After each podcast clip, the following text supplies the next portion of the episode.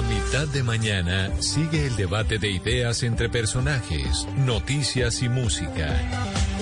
Ahora llegan a Mañanas Blue Oscar Montes, Ana Cristina Restrepo, Hugo Mario Palomar, Diana Mejía, Sebastián Nora, Mariana Palau, Gonzalo Lázari y Camila Zuluaga.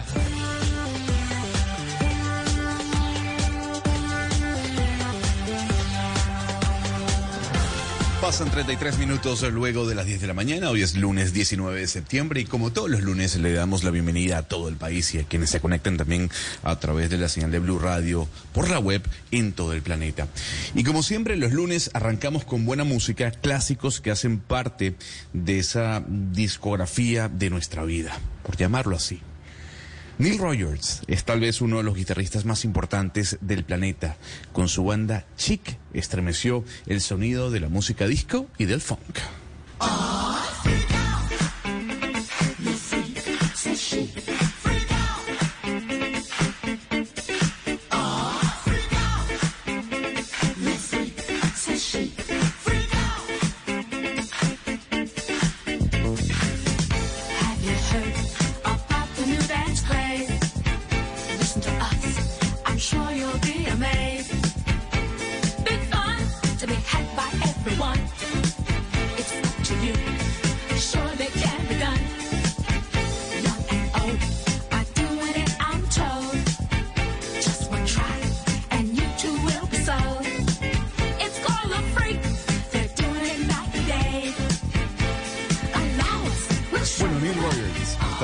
El día de hoy y qué mejor que con esta canción, una de las más importantes em, de Chic, acompañarlo en ese cumpleaños, ¿no? 69 años.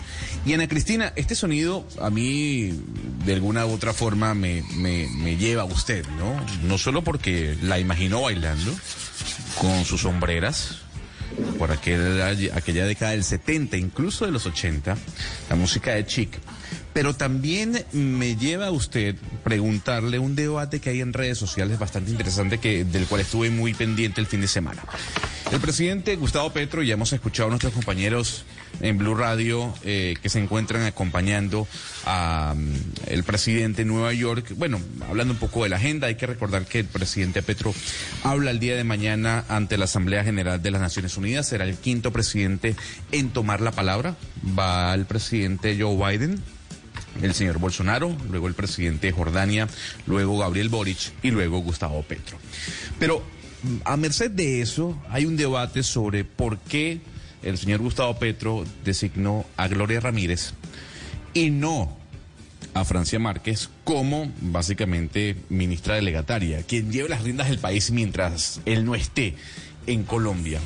Ana Cristina Restrepo, usted tiene ahí el artículo, si no me equivoco, en la Constitución que dice el por qué Gustavo Petro tomó esa decisión, más allá de las dudas que surgen sobre, el, sobre la posible pelea, desacuerdo o alejamiento que tienen Gustavo Petro y Francia Márquez. Bueno, Gonzalo, eh, lo cierto es que, de hecho, es la segunda vez que la ministra de Trabajo, Gloria Inés Ramírez, lleva las riendas del país, porque ya la primera vez había sido el 29 de agosto, cuando el presidente Petro estuvo en el Consejo Presidencial Andino, en Lima. Entonces, es la segunda vez que tiene eh, este cargo. Ella, eh, pues esto no quiere decir que sea un distanciamiento, ya le cuento. Aquí hay que remitirse a la Constitución a dos artículos. Primero, el artículo que dice que cuál, que, pues, cuál es la misión del vicepresidente de la vicepresidenta en este caso. Entonces dice el artículo 202, el vicepresidente tendrá el periodo del presidente y lo reemplazará en sus faltas temporales o absolutas, aún en caso de que éstas se presenten antes de su posesión. Pero es que este es un viaje. Estamos hablando de un viaje, Gonzalo. Aquí no estamos hablando de una, estamos hablando de un viaje al exterior a Nueva York, no hablando de una falta temporal o absoluta. Y para hablar de un viaje, entonces ahí ya sí nos tenemos que remitir a otro artículo de la Constitución, que es el artículo 196, y se lo voy a leer. Dice exactamente así. El presidente de la República o quien haga sus veces no podrá trasladarse a territorio extranjero durante el ejercicio de su cargo sin previo aviso al Senado o en receso de este a la Corte Suprema de Justicia. La infracción de esta disposición implica abandono del cargo. El presidente de la República o quien haya ocupado la presidencia a título encargado no podrá salir del país dentro del año siguiente. Bueno, después dice, cuando el presidente de la República se traslade a territorio extranjero en ejercicio de su cargo, el ministro a quien corresponda, según el orden de, de precedencia legal ejercerá bajo su propia responsabilidad las funciones constitucionales que el presidente le delegue, tanto aquellas que le son propias como las que ejerce en su calidad de jefe de gobierno. Entonces, el ministro, es decir, la ministra eh, Ramírez en este momento es tanto ministra de Trabajo como ministra delegada, es decir, como delegada de la presidencia. ¿Por qué Francia Márquez no lo puede ser? Primero, porque pues no, como, decíamos antes, no es eh, una, no es una falta temporal ni absoluta. Y segundo, porque eh, la doctora Francia Márquez todavía no ha empezado o no ha inaugurado el que se ha llamado Ministerio de la Igualdad. Ya cuando ella esté como, ministra de la Igualdad, pues será otra historia, porque ya ella la calidad de ministra y sí podría hacer ese reemplazo. Entonces aquí pues no se puede hacer una lectura de que haya eh, enemistades o que haya roces, que es posible que los haya, pero pues no, no es este, no es este un resultado de que haya o no haya roces, es simplemente lo que dicta la Constitución. Queda tranquilo entonces, Oscar Montes, con esa explicación que traen a Cristina, eh, porque yo lo que vi en redes sociales el fin de semana, eh, bueno, fueron especulaciones, ¿no? De que había un distanciamiento por parte del presidente con la vicepresidenta Márquez, eh, que porque designan a la ministra Gloria Ramírez como encargado, ministra delegataria. Está tranquilo con eso, ¿no? Solo especulaciones. Pero, pero no, mire, mire, mire, Gonzalo, eh, especulaciones sobre las diferencias que se están presentando entre la doctora eh, Francia Márquez y el presidente Petro no son. Mm, de hecho, eh, ya hay versiones confirmadas por diversas fuentes que indican, por ejemplo, la inconformidad de la doctora Márquez con el hecho de que se le esté embolatando el Ministerio de la Igualdad, que fue uno de los compromisos de, de Petro en campaña cuando la necesitaba de fórmula vicepresidencial. De tal manera que ahí hay unas diferencias profundas que van más allá de las especulaciones, aparte de otras cosas con otros nombramientos que ella no la tienen muy conforme, por una parte. Y lo otro, la, la, la el hecho de que la doctora, la, ministra eh, de, Trabajo esté eh, encargada de la presidencia. Aquí en Colombia sufrimos de un complejo que es el complejo de Adán el ananismo. Entonces estamos convencidos que es la primera vez que una mujer queda a cargo de la presidencia. No es cierto. En épocas de Santos, la doctora Gina Parodi, por ejemplo, quedó a cargo de la, de la presidencia en una época. Lo que sí es cierto, Gonzalo, es que es la primera vez que una mujer comunista, comunista, mujer y comunista, queda a cargo de la presidencia de Colombia. Eso sí es cierto, por ejemplo. Y es un hecho histórico y hay que resaltarlo y hay que decirlo. Nunca antes, nunca antes había ocurrido. La ministra de Trabajo toda la vida ha militado en, la, en el Partido Comunista y hace una mujer, eh, una vocera de las causas de la izquierda democrática en Colombia. Pero lo otro, eh, sí, me parece que, que la, la Constitución obliga en estos casos a designar como delegataria a una persona que, es del gobierno y que hace parte del pacto histórico que fue la, la, agrupación política, el acuerdo político que le permitió a Gustavo Petro llegar a la presidencia de la República. Yo, yo tengo, Oscar, tengo la misma información que usted. Entiendo que la vicepresidenta Francia Márquez está un poco inconforme con el trato que le está dando el presidente Petro y el gobierno eh, nacional. Eh, no, no tanto porque no la hacen encargada, eh, como si han dejado a la ministra de Trabajo, ni porque eh, sea enviada a, Inglaterra, al, sepelio de, la reina Isabel, sino porque, pues sí, eh, definitivamente se le enreda el tema del Ministerio de la Igualdad, se le aplaza cada vez más. La ministra está esperando que de una vez por todas se, se presente el proyecto para que el Ministerio de la Igualdad sea una realidad, pero además para que este, ese ministerio tenga, tenga dientes, ¿no? Porque es que una cosa es un ministerio eh, con dientes, con presupuesto y otra es un ministerio simplemente para cumplir con una, un compromiso político. Y lo que se había dicho es que ese Ministerio de la Igualdad, no sé si Oscar, Ana Cristina tiene la misma información, es que iba a ser eh, eh, fusionado con el DPS, con el Departamento de Prosperidad Social, que, es el que, el que maneja todos los temas de inversión en adulto mayor, en Jóvenes en Acción, Familias en Acción y demás. Pero aquí, Hugo Mario, lo que yo quería era un poco desmontar lo que comentaban en redes sociales algunas personas que tal vez no tenían el conocimiento de lo que decía la Constitución, ¿no? Eh, y empezaron a especular sobre ese distanciamiento entre Francia Márquez y Gustavo Petro, que según Oscar eh, existe, según las fuentes de Oscar Montes. Pero aquí lo que yo quería dejar en claro era trasladarle la aduana a Cristina Restrepo, como siempre, con toda la información y que ella nos dijera los artículos de la Constitución que amparan la decisión de Gustavo Petro de por qué nombrar a Gloria Ramírez como ministra delegataria. Claro, es que aquí, Gonzalo, son dos temas distintos. Uno, el tema de lo que dice la Constitución de por qué, eh, digamos, eh, era eh, en curso, está bien, pues lo del nombramiento de, la doctora Ramírez, dejarla como delegada. Y otro tema es si eso estaba directamente relacionado con, con los roces que hay con Francia Márquez, que como les digo, directamente relacionado no es porque simplemente se hizo lo, pues, lo que dicta la Constitución, pero otro tema sí es los roces con, la, con, con Francia Márquez, que sí tiene razón lo que está diciendo Hugo Y es que la dirección, desde la dirección del Departamento de Prosperidad Social, saldría ese, ese Ministerio de la Igualdad y ese departamento, esa dirección del Departamento de Prosperidad Social, y ahí es cuando empiezan los roces más fuertes, porque acuérdense que roces venían desde la formación de la lista al, al Senado cuando le sacaron algunos, algunos miembros a, a, Francia Márquez de Soy porque somos. Eh, pero ya los roces en gobierno empiezan con ese nombramiento de la abogada Cielo Rusinque como directora del Departamento de Prosperidad Social, porque ahí esos grupos de feministas, que inclusive tuvimos la semana pasada a la profesora Sara Tufano, los feministas empiezan a decir, ¿cómo es posible que en, la dirección del Departamento de Prosperidad Social, donde va a salir el Ministerio de la Igualdad, tienen a una mujer que ha sido defensora de hombres como eh, Holman Morris, como Fabián Zanabria, eh, como eh, Fabián Zanabria, profesor de la Universidad Nacional, que son personas que han sido acusadas de violencia doméstica y de abuso sexual. Entonces ahí es donde, donde empieza duro, duro ese roce.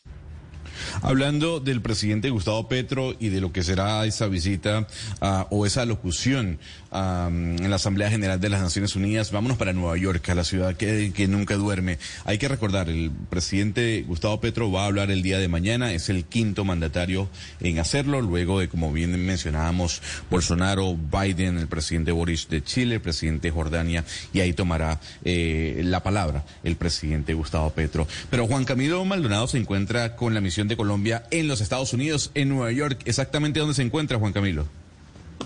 Eh, hola, Gonzalo, compañeros, muy buenas días. A esta hora son las 11 y 46 minutos ya aquí en Nueva York. Tenemos una temperatura de 25 grados centígrados y nos encontramos en inmediaciones de la sede central de los cuarteles generales de las Naciones Unidas. Recordemos que este tipo de evento que congrega por lo menos 193 jefes de Estado, pues obviamente está totalmente custodiado. Hay varias cuadras a la redonda totalmente cerradas, esquemas de seguridad y fuerzas especiales que hacen muy difícil obviamente, la entrada a este, a este organismo, a esta organización que, como usted bien lo decía, mañana eh, el presidente Gustavo Petro estará allí frente al mármol verde de la Asamblea General de las Naciones Unidas, precisamente para hablar del tema verde, de cambio climático.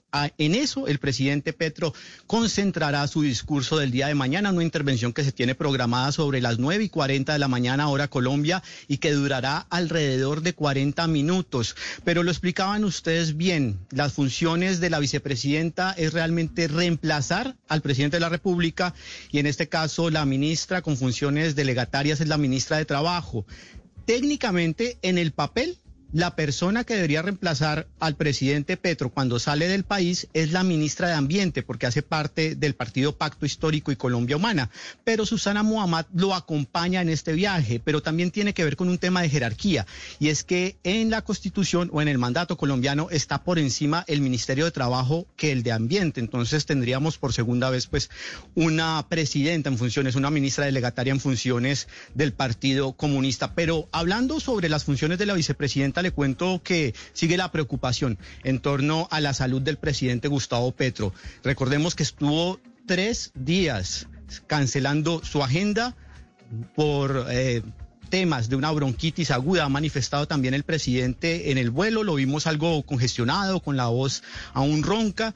Eh, él identifica claramente el momento en que le afectó eh, el tema de la lluvia, su salud. Dijo que fue durante un evento en el departamento del Atlántico, donde precisamente hizo un llamado para, el para contrarrestar la temporada de lluvias y el efecto del cambio climático. Allí se tuvo que aguantar un aguacero y obviamente esto le afectó su salud y también el desarrollo de distintas actividades y le hizo forzar la voz. Pero sigue afectado de la voz. Ayer estuvo en Queens en el distrito que concentra mayor cantidad de colombianos aquí en Nueva York. Y allí eh, habló durante 28 minutos y tuvo varias interrupciones en su discurso por el tema de la afección pulmonar y respiratoria que padece. Los consulados, las embajadas, ya no pueden ser un premio dado. Ya no pueden entregarse por derecho familiar, hereditario casi. Entre las reuniones que ha sostenido el presidente Gustavo Petro se ha presentado una en los últimos minutos con el senador demócrata Christopher Kunz, quien ha constatado de primera mano los esfuerzos que adelanta el mandatario precisamente para llegar a la paz total.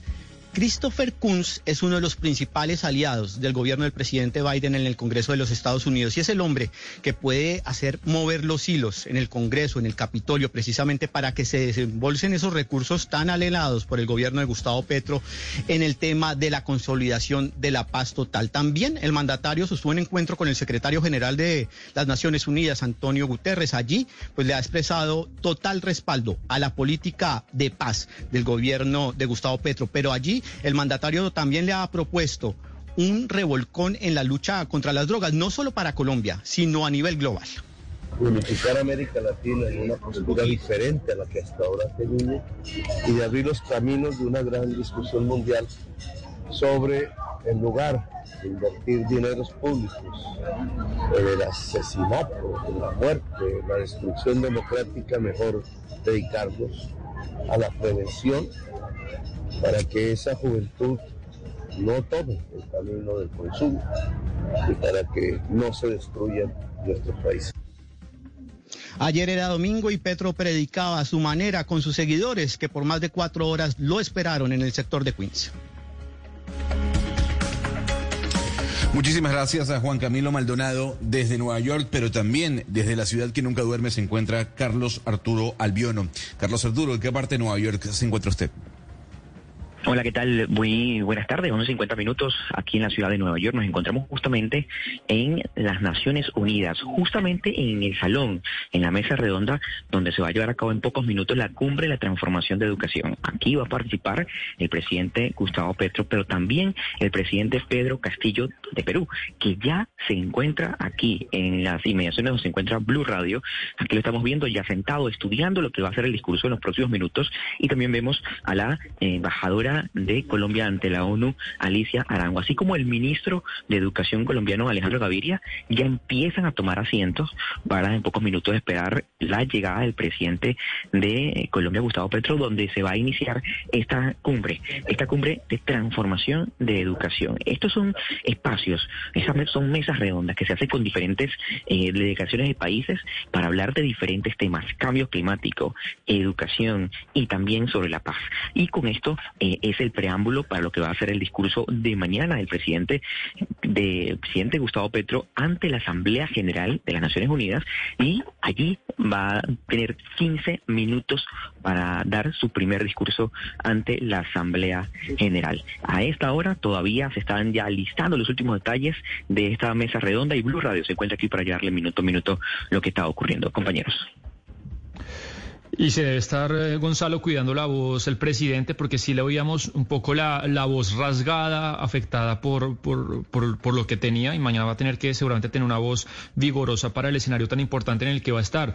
Y digamos que él va a hablar de un tema que hay que abonarle eso a él. Él, ha sido pionero, la persona que realmente ha puesto en Colombia, a Colombia hablar de cambio climático, de, de, de transición energética. Eso hace ocho, siete años eh, era marginal, hay que reconocérselo.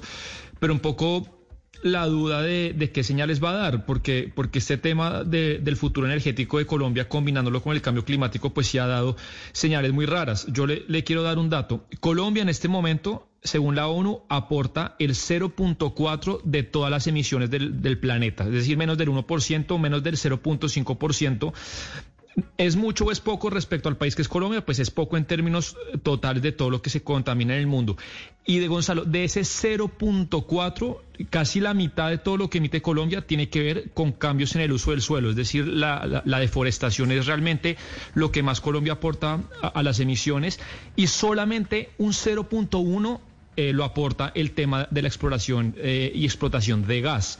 Entonces, cambiar toda la matriz energética de Colombia y decir que vamos a, importar de Venezuela gas, que vamos a, parar eh, lo, los contratos de gas por un 0.01 de ese 0.45, sé, sé, que es enredado, pero en verdad es marginal, no, no mueve la aguja para nada, pues sí me parece muy riesgoso. Entonces, atentos a ver qué dice Gustavo Petro mañana en, en la ONU. Oiga, pero yo quiero escuchar la reacción de Mariana Palau, ¿no? Porque si hay alguien defensora del medio ambiente y de las políticas verdes en el planeta, es Mariana Palau. Y lo que yo acabo de escuchar, Mariana, de parte de Sebastián, es que es pura carreta, ¿no? Pues yo estoy un poco de acuerdo con Sebastián en el sentido en el que pues la atención del gobierno debería estar puesta sobre el tema de la deforestación, porque es ahí en verdad donde Colombia puede contribuir a frenar el cambio climático. Eh, el Amazonas, del cual, o sea, Colombia tiene un 7% aproximadamente total de todo el Amazonas del mundo, y eso contribuye mucho al cambio climático porque captura carbono. En cambio, cuando usted lo corta, cuando usted eh, acude a la deforestación, cuando usted tiene niveles muy altos de eh, eh, deforestación, pues lo que está haciendo es liberar carbono. Entonces, cuando usted, la, la, el Amazonas en Colombia se destruye, lo que estamos haciendo es liberar carbono a un paso mucho más acelerado que lo que contribuyen con emisiones, por ejemplo, la búsqueda de petróleo y gas o inclusive pues las emisiones de los vehículos eh, con gas. Yo creo que hay que entender también que en escenarios como este, en Nueva York, la eh, Asamblea General de las Naciones Unidas, eh, digamos que el mundo entiende que ese es el rol de Colombia, el mundo entiende dónde está el Amazonas y el mundo de alguna u otra manera debería ejercer esa presión sobre el gobierno del presidente Petro para que se ponga más pendiente, para que esté más pendiente del tema de deforestación, que es lo que más nos surge en Colombia. Si nosotros dejamos estos índices de, de deforestación en este momento, muy pronto, en unas cuantas décadas, pues podríamos llegar a que el Amazonas se convierta en una sabana y deje de eh, capturar carbono de la manera como lo hace hoy en día. Pues mañana hablará el presidente Gustavo Petro en la Asamblea General de las Naciones Unidas. Son las 10 y 55 minutos de la mañana en toda Colombia. Colombia está al aire. Acepta el Pro Brand Challenge de Lowe's y descubre por qué los pros confían en los equipos de jardinería Husqvarna, como la orilladora gasolina de dos ciclos, ideal para uso diario, por 349 dólares. Y para esos proyectos intensos, compra el soplador tipo mochila gasolina de dos ciclos por 589 dólares o la motosierra gasolina Mark II de dos ciclos por 639 dólares. Visita Lowe's.com diagonal Pro Brand Challenge para ver más. El Partido Conservador se declaró de gobierno. Por esto sus bases se unirán para proteger el legado y los valores del partido. A las 12 y 15 y luego de las noticias del mediodía, hablaremos con sus líderes sobre lo que serían las disidencias conservadoras con miras a las elecciones regionales que se avecinan. Colombia está al aire.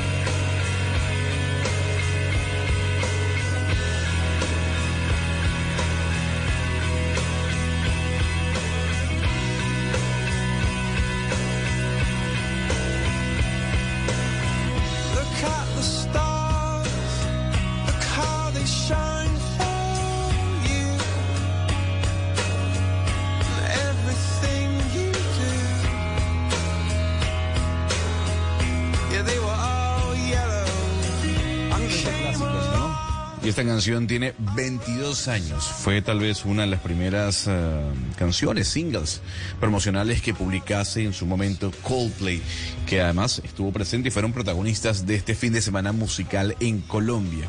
Para ser más preciso, en Bogotá, al igual que lo fue Dua Lipa. Pero como hoy traemos música eh, que ya ha tenido algún tiempo y que marcó eh, una pauta hace algunos años, había que poner sin duda alguna al menos este clásico, si es que se considera así, de Coldplay.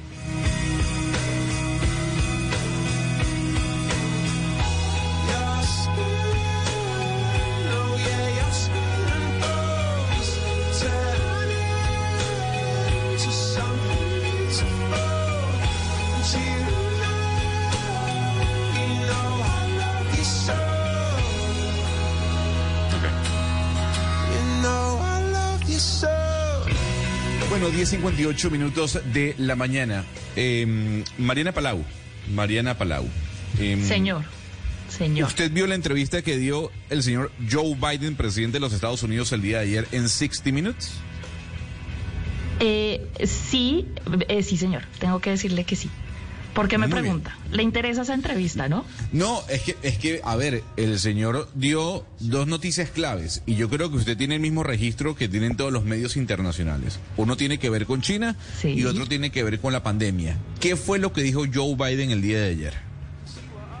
Bueno, dijo esas dos cosas y dijo una tercera. Le tengo la ñapita y se la dejo para la última. Entonces, Muy bien. empecemos con la primera. Primero, dijo, la pandemia se acabó. Para ser exactos, dijo, todavía tenemos un problema con el COVID, todavía estamos haciendo mucho trabajo en esto, pero la pandemia se acabó. Y eso, Gonzalo, pues fue un anuncio sorpresa porque acuérdese que hace tan solo unos días el director de la Organización Mundial de la Salud dijo, un segundo, no estamos en este punto en el que ya podemos cantar victoria, pero ya podemos ver algo así como la luz al final del túnel. Entonces, pues obviamente cuando el señor Biden dice esto, hasta sus mismos oficiales de salud eh, se encontraron como tomados por sorpresa de alguna u otra manera, ¿cierto? Bueno, Sí, sí. la segunda que usted ya mencionó, el tema de Taiwán. Dijo que los Estados Unidos de América va a defender a Taiwán si China lanza una invasión, ¿cierto? Es una declaración que digamos que no es muy pues extraña, pero sigue causando un poco de sorpresa porque aunque Biden ha dicho cosas similares en el pasado, esta es como la menos ambigua o la más directa, ¿cierto? En la que ma- toma una posición más concreta sobre lo que haría Estados Unidos en el evento de que eh, se diese una invasión a China. Y además usted recuerde que usted mismo lo ha dicho, que pues Estados Unidos en su política exterior, que es una política de Estado, pues reconoce a China y por ende ese como ese reclamo que hace sobre Taiwán y de que es parte de su territorio. Ahora, le lanzo la ñapita, se la lanzo de una vez. Dijo, le preguntaron que si se iba a lanzar a la presidencia, si iba a, digamos, eh, estar en esas elecciones. Acuérdese usted que los presidentes en Estados Unidos pueden repetir eh, un término presidencial. Y el señor Biden dijo, pues no estoy seguro. Exactamente dijo, mire, mi intención, como yo le he dicho, es que sí voy a lanzarme, pero es una intención. Es una decisión tomada, eso pues se verá en un futuro. Prácticamente eso fue lo que dijo. Así que esas fueron las tres cosas que yo por lo menos rescaté de esa entrevista de 60 Minutes. Gonzalo, que además la dio pues momento antes, entiendo, de irse al Reino Unido para el funeral de la reina. Sí, la grabó el día miércoles en la ciudad de Detroit. Y gracias por ese resumen interesante lo que dijo el presidente Joe Biden de los Estados Unidos. Para él la pandemia se acabó. Sí, enfrentaría a China militarmente si llegase a invadir Taiwán. Y lo último, todavía no tiene decidido eh, esa decisión, valga la redundancia, de ir o no a enfrentar al candidato republicano en el año 2024 en las elecciones presidenciales de los Estados Unidos. Pero Sebastián, otra noticia interesante que también, que también le dio la vuelta a los medios colombianos tiene que ver con la Universidad Sergio Arboleda. ¿Qué fue lo que ocurrió con la Universidad Sergio Arboleda, Sebastián? Sí, el, el, Ministerio de Educación eh, arrancó un proceso, Gonzalo, que mucha gente interpretó que lo hizo este gobierno, pero no, la realidad es que es un proceso en el que le pide a la Sergio Arboleda que deje de publicitar la universidad como una institución de alta calidad lo inicia el proceso Mara Victoria Angulo, que era la ministra de Educación del pasado gobierno, el 5 de agosto, dos días antes de, entregar el mandato, y lo ratifica el actual Ministerio de Educación el 13 en una carta que le envían a la, rectoría de la universidad. Sergio Arboleda, ¿esto por qué sucede? Por varias razones. Eh, a raíz de una denuncia que hace una exdecana de la Sergio Arboleda en la que denuncia que hay manejos financieros irregulares en la, en la institución, uno quizá el más grave es en el que presuntamente eh, dentro de la nómina de la universidad está eh, estaba el actual fiscal Sergio Francisco Barbosa, en que se, le pagaba por, por, ser profesor, pero no dictaba clase. Recordemos que de ahí salió el presidente Iván Duque y fue una universidad muy cercana al gobierno anterior porque muchos funcionarios salieron de allí. ¿Qué es lo que sucede en la práctica? Digamos, para el pensum académico, para el día a día de la universidad, no reviste nada. Lo único es que sí, pues una pérdida de prestigio y que la universidad en, su publicidad no puede decir que eso está acreditada de alta calidad y dentro de la circular del ministerio, pues se dice que si se, sanea esa delicada situación financiera y una serie de prácticas eh, como las que le menciono, pues puede recuperar ese estatus. Ahora, pues cuál es el quid del asunto ¿Qué va a pasar con la universidad? ¿Es tan grave como, como no? Pues por eso quisimos invitar a alguien muy importante que nos va a dar luces sobre este tema, Germán Quintero, que es vicerrector académico de la Universidad. Doctor Quintero, muy buenos días. Muy buenos días, ¿cómo está? Me parece mucho esta oportunidad y buenos días para ustedes, su mesa de trabajo y su importante audiencia. En términos prácticos, ¿Qué significa este? ¿Es un duro golpe para la universidad o no? ¿Ustedes cómo lo recibieron cuando, cuando recibieron el, anuncio? Como esto a veces es mal comprendido, quisiera darle un contexto eh, para que ustedes entiendan exactamente qué fue lo que sucedió y qué fue lo que no ha sucedido. Eh, en primero eh, que todo, la universidad no ha sido sancionada. La universidad no ha sido intervenida. La única decisión que tomó el gobierno, exactamente como usted lo dijo, fue una medida preventiva. a juicio de la universidad, del Ministerio de Educación había algunas cosas que deberían aclararse o mejorarse. Y nos solicitó, por esa medida, que hiciéramos un plan de mejoramiento con el acompañamiento del gobierno. Esa es exactamente la eh, medida. Eh, quisiera hacer una, una eh, resumen, una disquisición para una claridad sobre cómo es el sistema colombiano. El sistema colombiano, para que usted pueda ofrecer eh, títulos de educación superior, para que usted, eh, la entidad tiene que estar autorizada. Para, y por supuesto, cada uno de sus programas que conducen a títulos oficiales, técnicos, tecnológicos, profesionales, especialistas, de maestrías o de doctorado, deben ser autorizados por el gobierno colombiano. En este caso, nada de eso está en cuestionamiento. Hay otra cosa que se inventó o se construyó en Colombia muy importante, que es una acreditación voluntaria. La acreditación de alta calidad en Colombia no es obligatoria. Solamente de las casi 300 instituciones de educación superior, un poco más de 70 tienen eh, este, esta condición. Es un reconocimiento que hace el Estado colombiano con un procedimiento bastante interesante y es muy colombiano porque en otras partes las acreditaciones dan o entidades privadas o puramente gubernamentales. En Colombia, desde la Ley 30 estatutaria de la educación superior, se creó esta figura de acreditación de alta calidad para programas y para instituciones. Este eh, eh, conlleva un, un procedimiento muy puntual que revisan todas las cosas de la universidad, todas, desde los insumos, el procedimiento hasta el producto final, que son la calidad de sus egresados. Eh, esto le digo que es conjunto porque aunque el gobierno es el que emite un acto administrativo para hacer el reconocimiento, tiene unos intermediarios que son académicos. Los miembros del Consejo Nacional de Acreditación que cumplen funciones públicas, son asesores del gobierno, no son funcionarios públicos.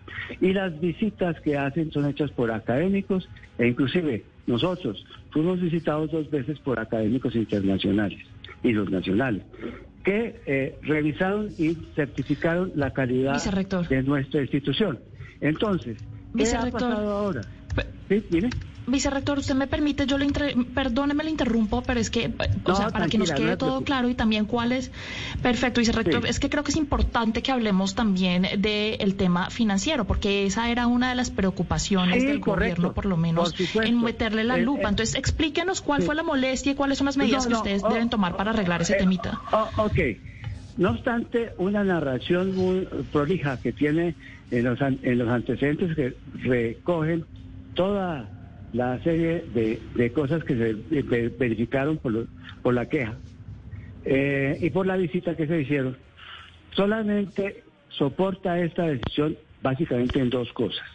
En una, que es lo que llaman de gobernanza, porque es cierto, nosotros no estábamos obligados porque la universidad nació antes de esa ley que lo ordena, de que en todos los eh, estamentos de decisión, en todos los órganos de decisión de la universidad, hubiera representación tanto de estudiantes como de profesores. En la Universidad Sergio Arboleda actualmente todos tienen representación menos en el Consejo Directivo. Y aunque el juicio es nuestro, no estamos obligados, en, la universidad ha acogido eso, esa propuesta, y estamos tramitando pues, una reforma estatutaria para que efectivamente se incluyan estos estamentos en este Consejo y por supuesto eh, demos satisfacción y claridad a la administración de nuestra universidad. El otro tema que es el tema financiero, la verdad, eh, muestran algunas dudas sobre eso, eh, sobre hechos que, se, que fueron acontecidos en el 2017, no en el 2022. Eh, yo, aunque creo que en el 2017 tampoco estábamos líquidos, la actual relación de liquidez de la universidad eh, esa razón de liquidez es de 2.02, eh, lo cual quiere, en otros términos, que nuestro activo corriente está en condiciones de atender dos veces el pasivo corriente. Esa propiamente no es una situación de liquidez. Sin embargo, nosotros acogimos la recomendación del gobierno porque todo aquello que nos sirva para mejorar, concertado con el gobierno nacional, inclusive revisar nuestros procedimientos o alguna cosa que sea en beneficio de la universidad, bendito sea Dios. Por eso no nos hemos opuesto a esa decisión. Pero en nada es más. Esto único que está cuestionado. El, el, resto de cosas de calidad, curricular, docentes, investigación, soportes tecnológicos, pertinencia, excelencia de nuestros egresados y la selección, nada de esto ha sido cuestionado por él por esta eh, desafortunada circunstancia. Y espero, mantengo la esperanza, acogiéndome precisamente. He estado en reuniones con el Ministerio desde antes de que hubiera estos eh, manifestaciones de prensa que pueden tener un efecto reputacional muy importante y dañino para la selva bolera. Le quiero le quiero contar a la audiencia que nuestro proceso de acreditación empezó en el año 99. Hace 23 años que estamos trabajando en ese tema para la búsqueda de la más alta calidad y para poder entregarle a Colombia a los mejores profesionales. Entonces, en eso estamos. Pero efectivamente, una decisión como la que el gobierno tomó automáticamente dice que la eh, fuerza ejecutoria de la resolución que nos eh, que nos acreditó pues queda suspendida. Entonces, por ahora, eh, las consecuencias es que en este momento estamos como las otras 200 universidades que no tienen acreditación mientras pase este tema y sometidos a algo. Lo único que da la acreditación realmente es que eh, hace más real la autonomía universitaria. A las universidades que no la tienen, las universidades, pues están sometidas a un, un de requisitos y trámites más engorrosos verificando eh, y eh, teniendo que tener, autorización para cada para muchas cosas que estando acreditadas no es necesario. Pero mire, Pero en relación con los títulos próximos, pasados, con la calidad de nuestros créditos, con eso nada tiene, ningún efecto tiene sobre eso. Pero mire, vicerrector, precisamente sobre eso quería preguntarle por qué esta noticia se volvió más política por la cercanía del presidente Duque con la universidad que académica.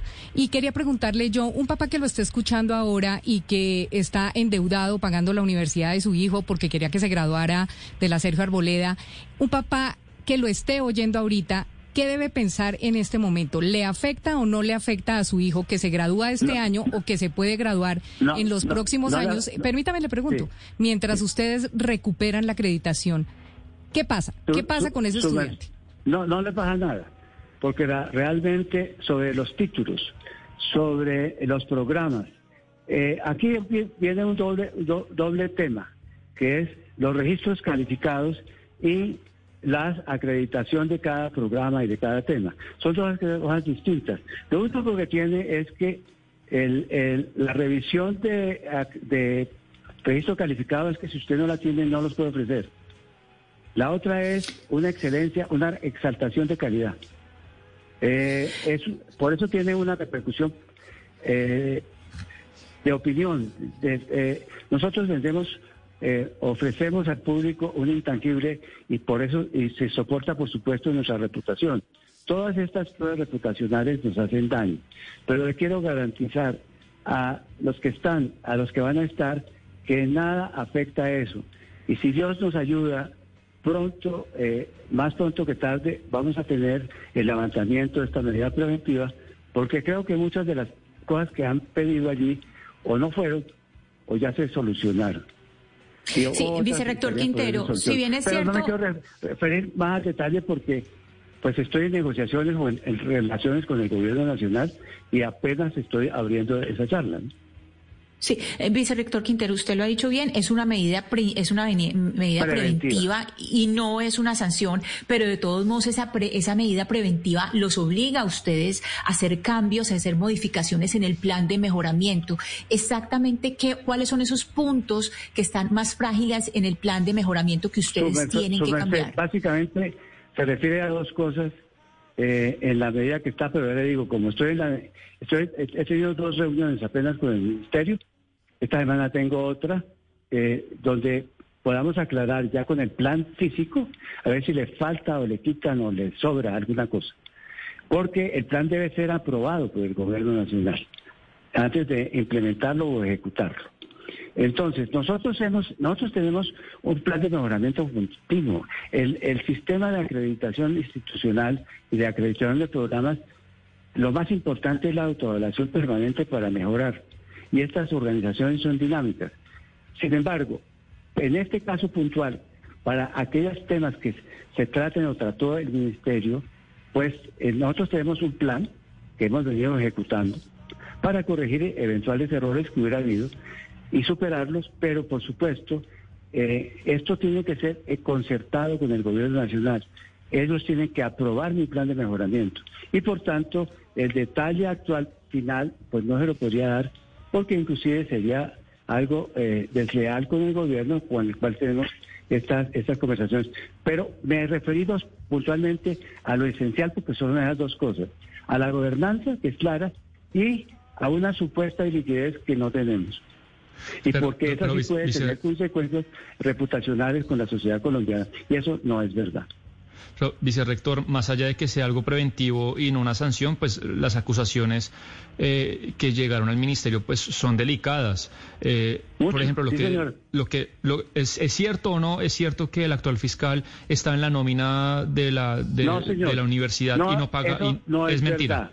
Eso que sería una espinosa mentira. Y le, voy a aclarar que voy a referir específicamente a eso.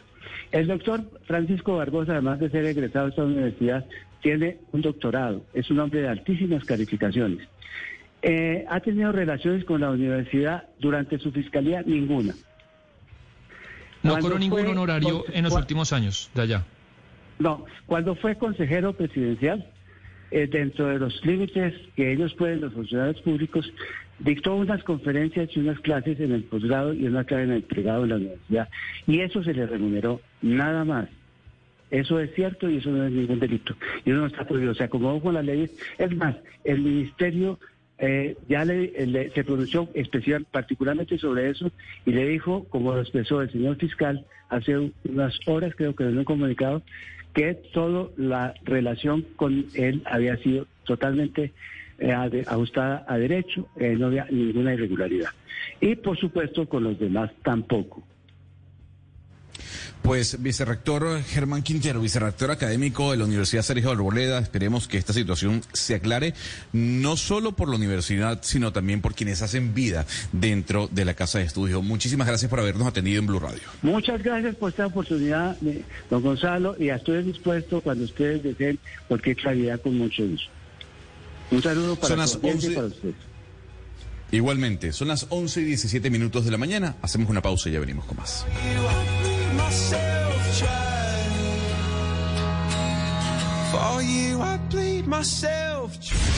Colombia está al aire. El último adiós a un legado.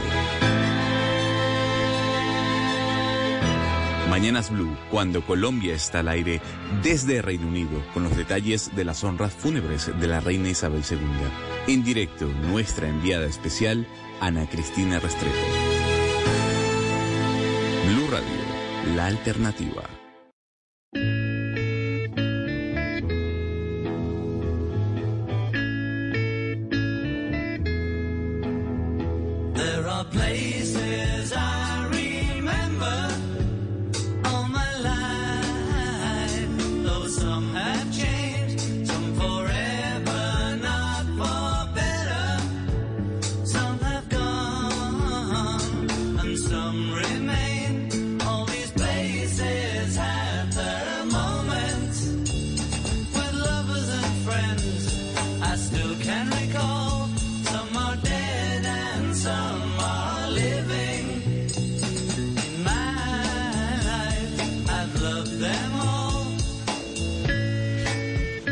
Bueno, para hablar de, la reina del Reino Unido hay que poner algo de los Beatles.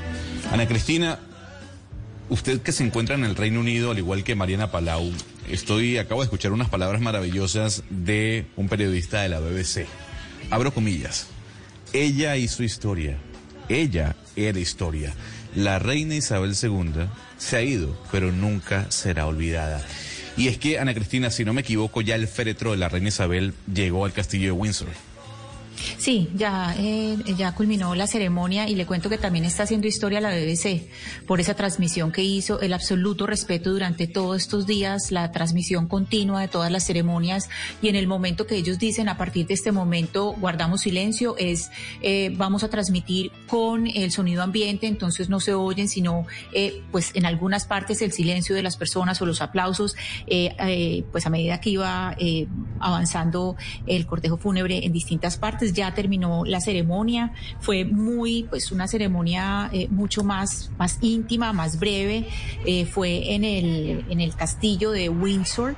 Eh, la reina queda en el lugar donde donde pues donde hay otros, donde están otros reyes, donde está por ejemplo Enrique VIII, en el castillo de Windsor está la, la, capilla, pues la que es conocida como la, capilla de San George, y le cuento que esto es eh, en el castillo pues más antiguo, este es el, el castillo más antiguo del mundo que todavía es habitado, es un castillo del siglo XI, ya se están retirando todas las personas a estas, eh, a estas, eh, a esta última misa, a esta misa final pues eh, asistieron muy pocas, pues muy pocas personas a comparación pues de lo que habían ido a los otros, de los que habían estado en los otros, eh, en las otras ceremonias.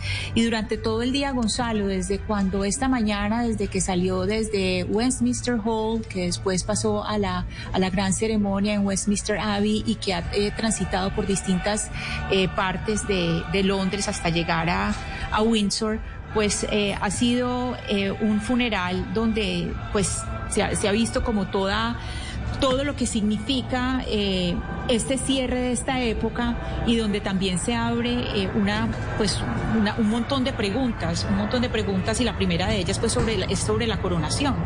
La coronación de Carlos lo que se dice hasta ahora es que la coronación podría ser en la primavera o el verano de 2023.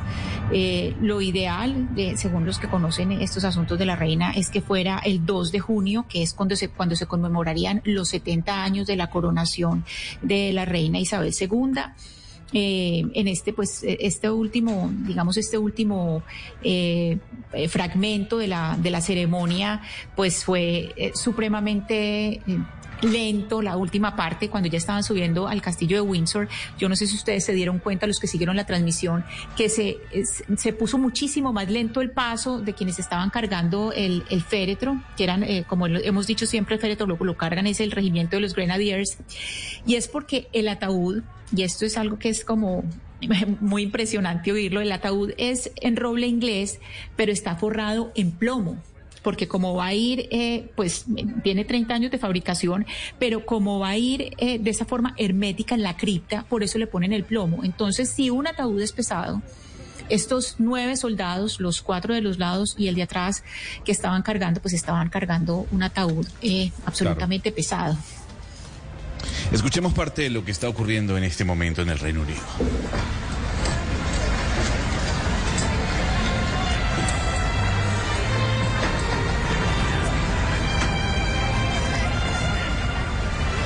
La música acompaña en la transmisión de la BBC, como usted bien decía, Ana Cristina, por eso no escuchamos ningún tipo de narración, pero, pero la música, esos coros que se oyen eh, con el paso de los minutos son sin duda alguna apoteósicos, sería el calificativo. Pero aquí empiezan a, generarse algunas dudas, ¿no, Mariana? El tema de los billetes, ¿qué va a pasar con los billetes? Eh, entiendo que usted tiene información con respecto a eso.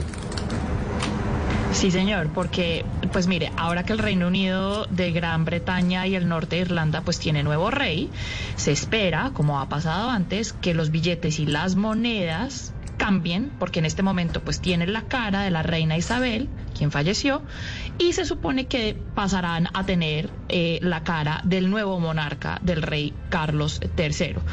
Ahora, esto, pues, el Banco Central eh, del país no ha hecho ningún anuncio oficial, ha dicho que, pues, va a esperar a que pasen eh, todos los actos fúnebres de la reina, por respeto también a ella, pero bueno, esta ha sido la tradición de siempre y se espera que esto pase.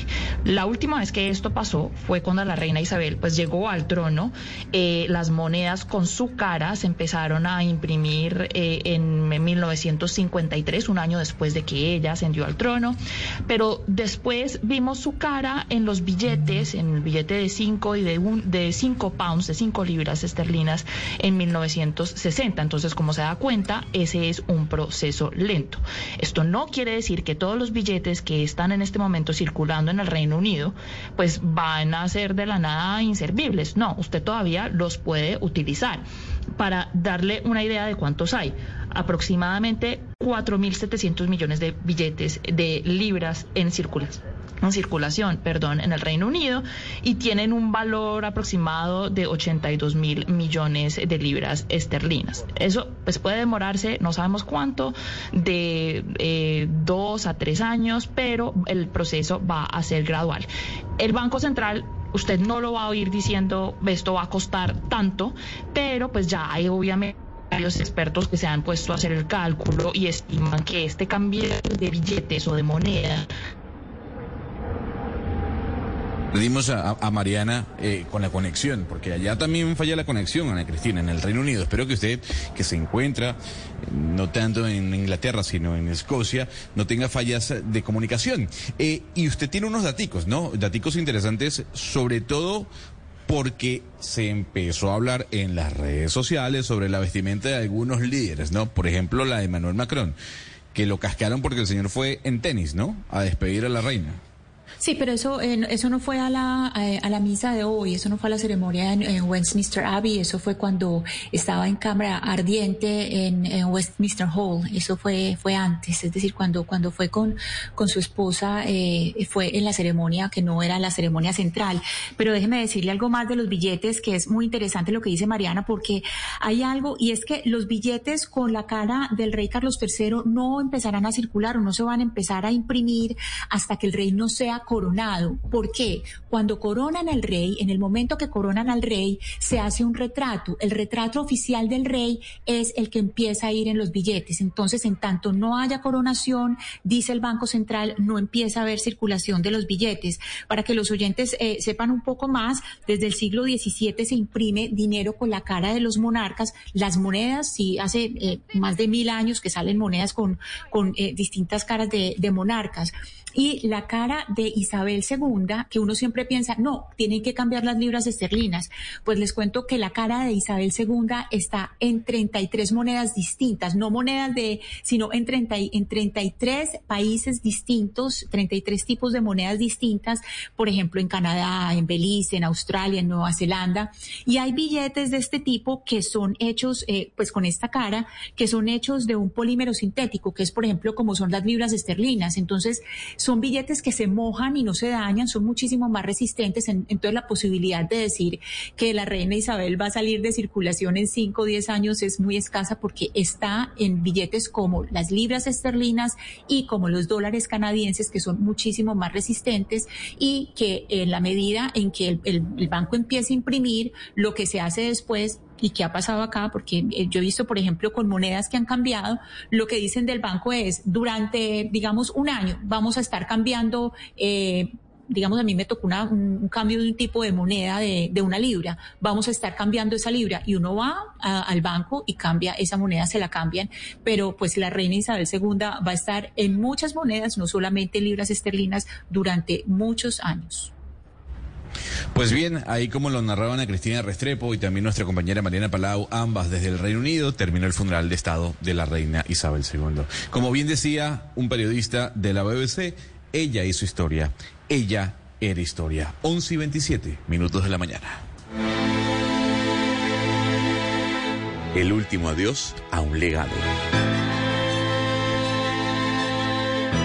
Mañanas Blue, cuando Colombia está al aire desde Reino Unido, con los detalles de las honras fúnebres de la reina Isabel II. En directo, nuestra enviada especial, Ana Cristina Restrepo. Blue Radio, la alternativa.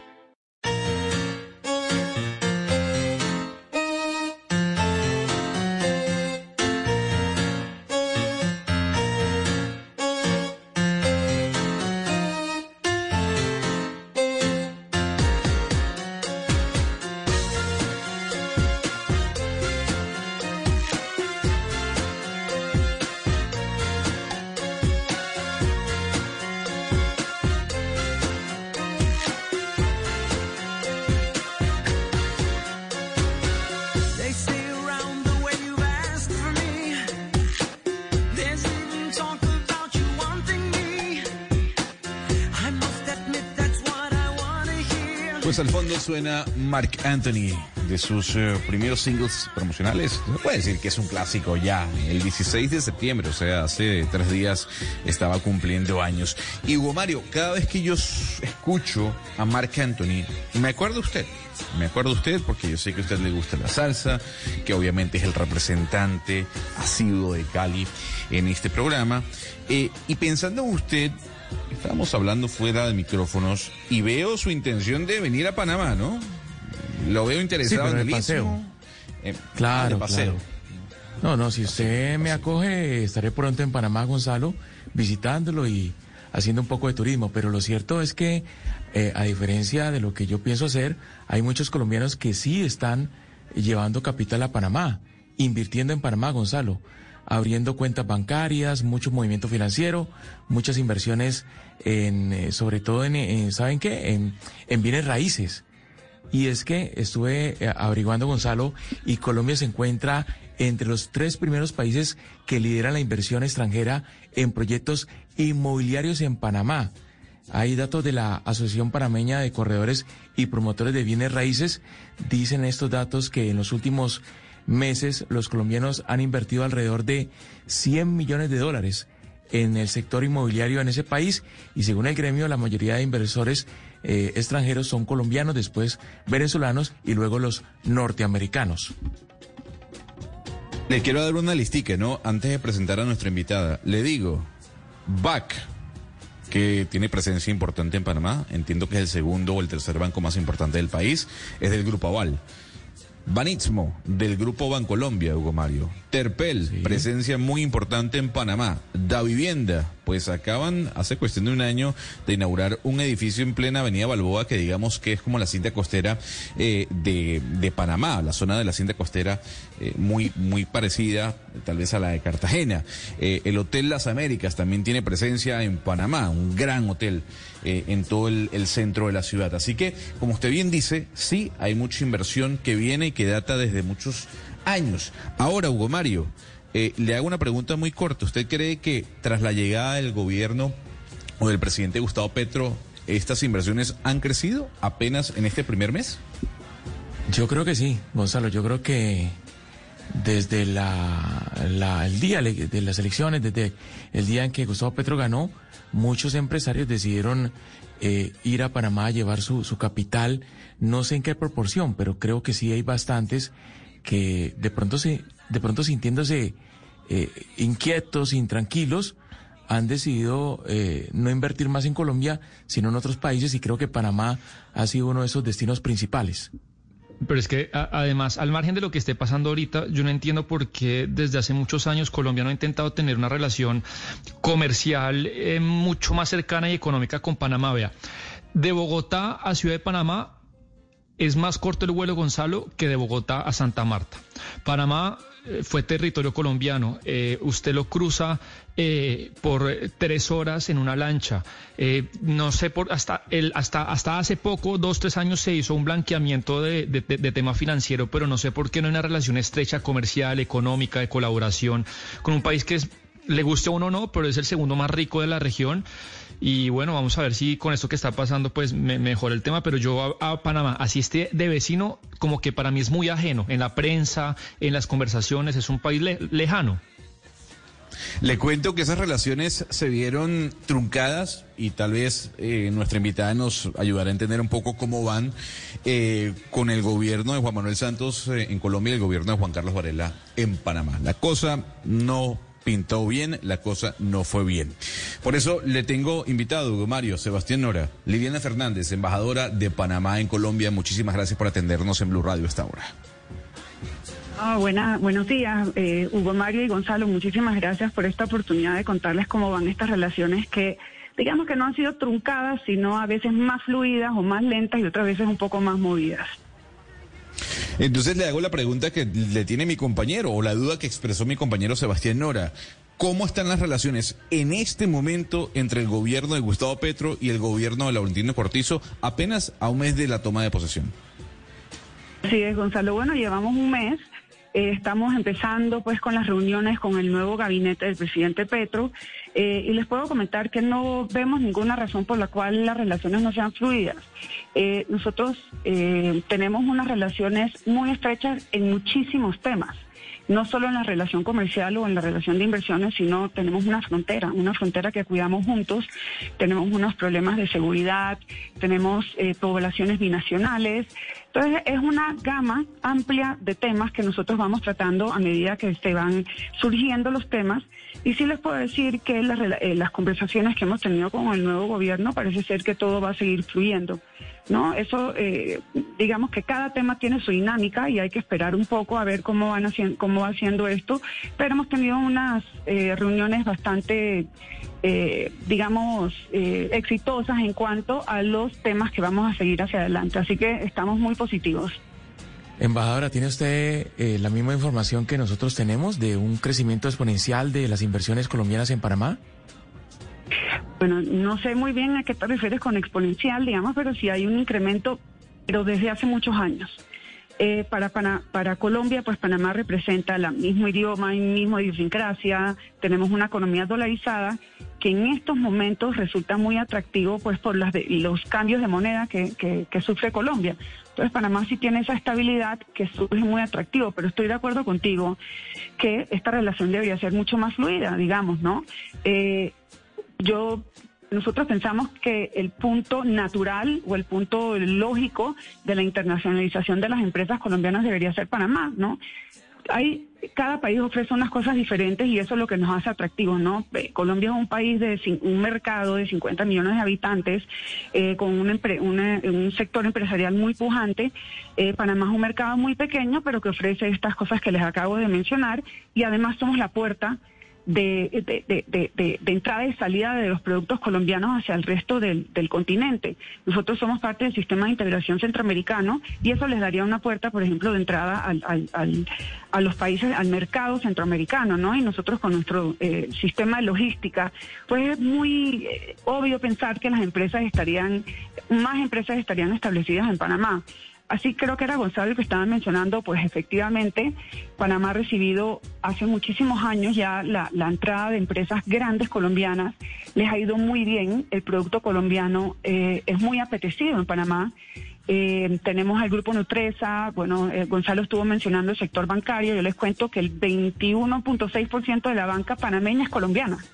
Entonces, para nosotros es supremamente importante la, el el, dinamismo de la economía colombiana, ¿no?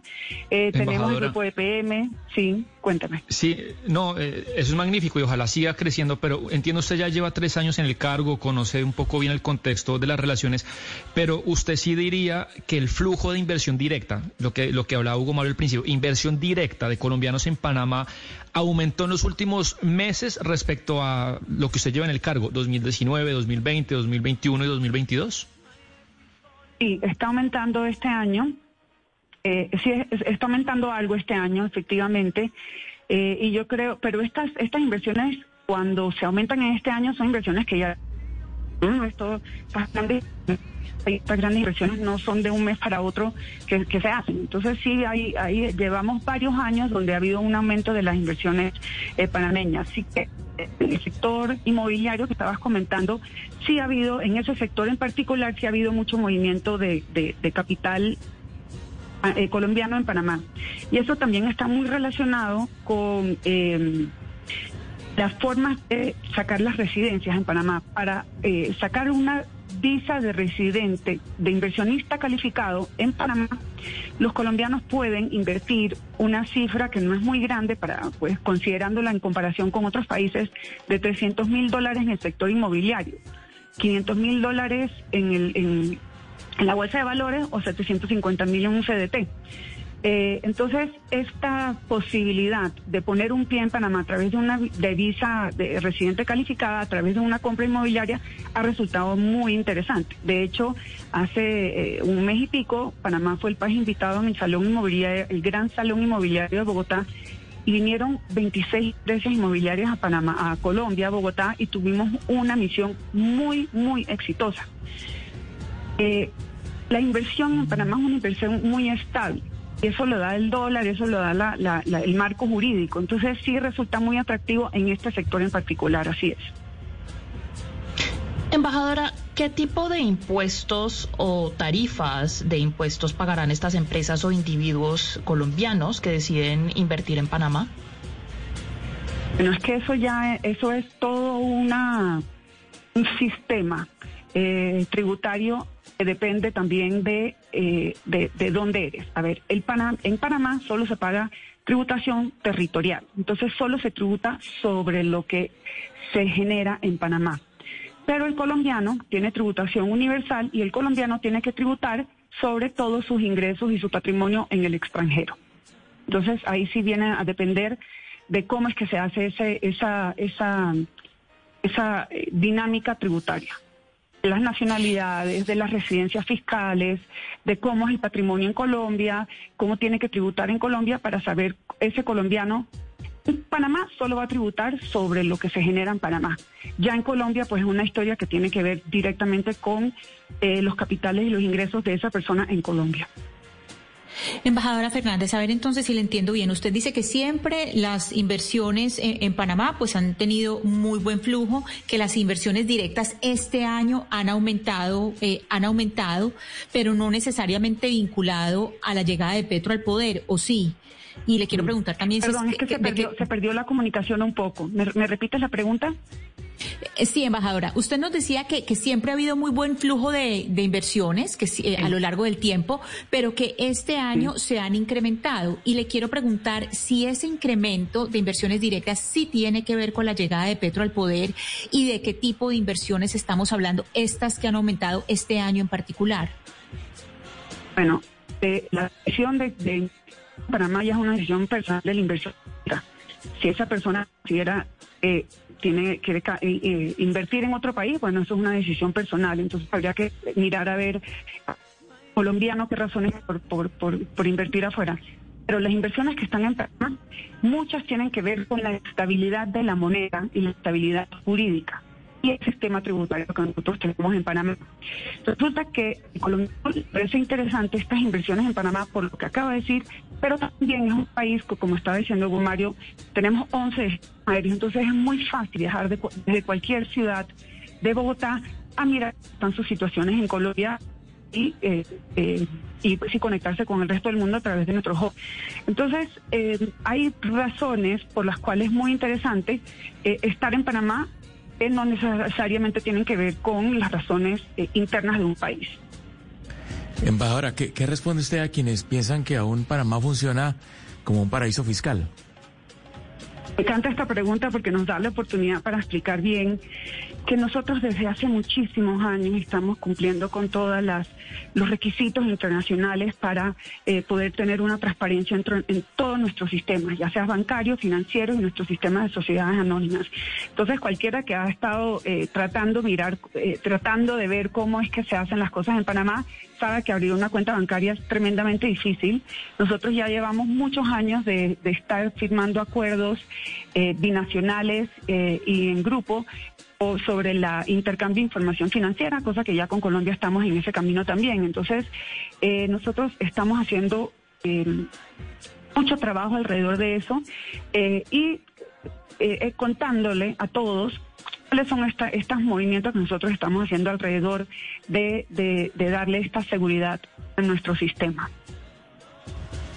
Pues, embajadora, eh, yo creo que ha quedado claro que Panamá sigue abierto a eh, los intereses económicos colombianos en cuanto a inversión. Usted lo dijo, 300 mil dólares es básicamente el monto que se le exige eh, como requisito a un colombiano que quiera invertir en Panamá para obtener esa visa de inversor.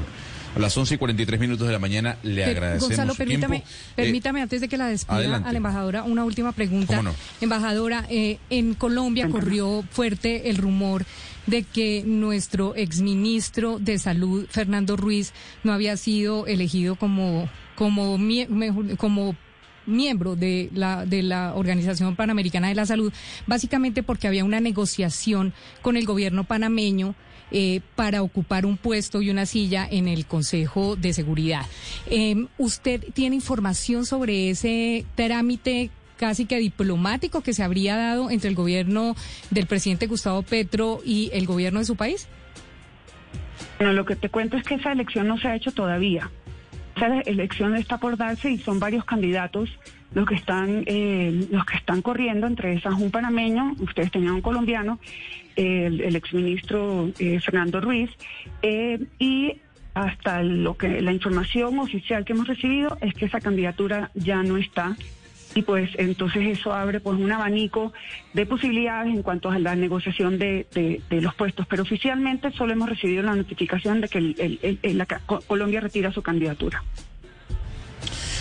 Muchísimas gracias por la aclaratoria, embajadora Liliana Fernández, embajadora de la República de Panamá en Colombia. Muchísimas gracias por haber estado con nosotros estos minutos en Blue Radio. muchísimas gracias a ustedes. Un saludo a ustedes tres y al resto de los radio oyentes de Blue Radio. Muchísimas gracias. Pues, Diana, le tengo datico, ¿no? Eh, un momento, Hugo Mario, antes de que usted dé su intervención, le tengo un datico a Diana, a usted.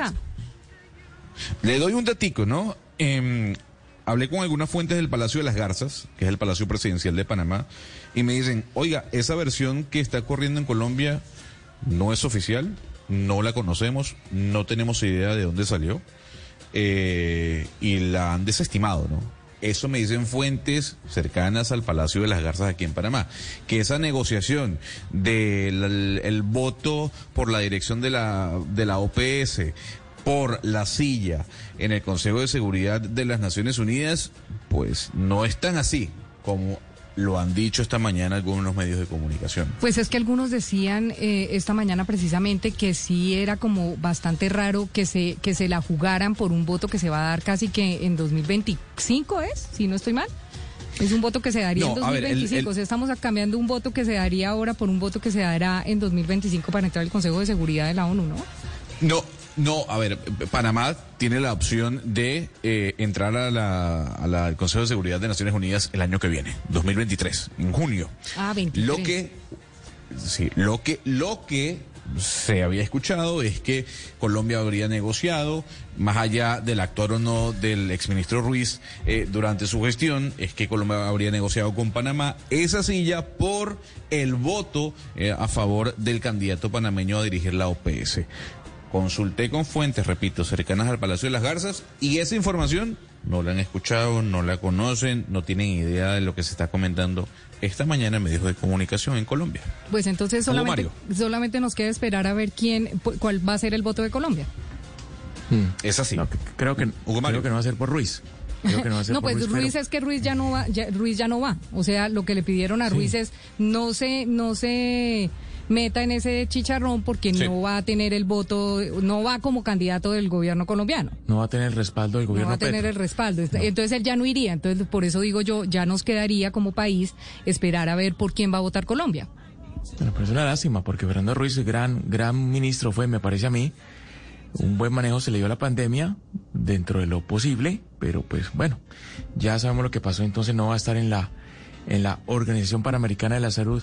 Gonzalo, no, pero sobre el tema de inversión en Panamá quería preguntarle si usted, que recorre las calles, que va a restaurantes, que va a los hoteles, que camina por Panamá, está viendo más colombianos, porque lo que a mí me dicen es que sí están llegando, no sé si eso se perciba a simple vista. Se está sintiendo sobre todo en algunas zonas eh, de la ciudad capital, zonas tal vez con mayor poder adquisitivo, uno se está, está pudiendo observar, pudiendo ver eh, a ciudadanos colombianos que están, como usted bien decía al inicio de la entrevista, eh, comprando alguna casa, algún apartamento. Hay que decir que Panamá eh, tiene unas zonas muy pudientes, en esas zonas muy pudientes de la capital, sí, efectivamente hay un grupo importante de connacionales de panameños, pero también hacen vida venezolanos y muchos colombianos. Y lo que decía la embajadora, Hugo Mario, es que el 21.6% de la banca panameña es colombiano, es un número importantísimo, Sebastián. Pero además, la, embajadora, eso, hizo la entrevista como embajadora diplomática, no quiso hablar ni de Petro ni de nada, sino se remitió a dar números y a, contar las cosas como, como ella las ha vivido. Pero la realidad es que sí ha aumentado en estos meses eh, la inversión directa y el tema que los números que daba Hugo Mario en el sector inmobiliario. Porque digamos, vamos a ver cómo se comporta un poco el, tema de la inversión en los próximos meses, pero la realidad es que sí hay una preocupación, no diría que en toda la economía, pero en unos sectores sí hay una preocupación por los efectos que tendría la, actual reforma tributaria. digamos, el total de impuestos que tendría que pagar una persona al final, pues de pagar renta, dividendos, eh, impuesto al patrimonio, pues eh, quedaríamos como el país de la OCDE con los impuestos más, más altos. Entonces, pues la, eh, Ana Cristina se lo preguntó, ¿ha sido por el gobierno Petro? Y ella dijo, no, yo no tengo ni idea, no estoy en la cabeza de cada persona, pero los números están ahí, el flujo se ha aumentado en los últimos meses. Pero mire, Sebastián, esto, esto se, se resume en una frase, se llama confianza inversionista y seguridad jurídica. Si el inversionista, sea nacional o sea internacional, no le brinda a un gobierno, cualquiera que sea, de centro, de izquierda o de derecha, las garantías para la inversión, que su, que su inversión sea segura, que tenga unas, unas grandes posibilidades de que efectivamente tenga la manera de, de, generar unos dividendos para sus empresas, pues si no hay garantías, si no hay seguridad jurídica, si no hay eh, garantía para la inversión, pues el inversionista sinceramente se va para otro país que le brinde esas garantías que un país donde pensaba hacer una inversión no se las brindas. Y seguramente en este momento, cuando hay un cambio tan drástico de gobierno, pues más de un inversionista está pensando, hombre, yo voy a invertir en Panamá o voy a invertir en Costa Rica, o voy a invertir en cualquier parte, porque allá me brindan las garantías que él considera, él considera que Colombia no se las están brindando. Entonces, tal manera que el, panorama que se analiza hoy, después de escuchar a la embajadora, es que efectivamente Panamá se vuelve atractiva como, como, como, como una posibilidad de inversión. Un país que está brindando garantías que seguramente esos inversionistas consideran que Colombia no se las brinda o está dejando de brindárselas. Es tan sencillo como eso lo que podría estar pasando en este momento en lo que tiene que ver con Colombia. 11.50 de la mañana. Le cuento, Sebastián, rápidamente, de Panamá a Colombia diariamente hay al menos 12 vuelos. El Partido Conservador se declaró de gobierno. Por esto sus bases se unirán para proteger el legado y los valores del partido. A las 12 y 15 y luego de las noticias del mediodía, hablaremos con sus líderes sobre lo que serían las disidencias conservadoras con miras a las elecciones regionales que se avecinan. Colombia está al aire.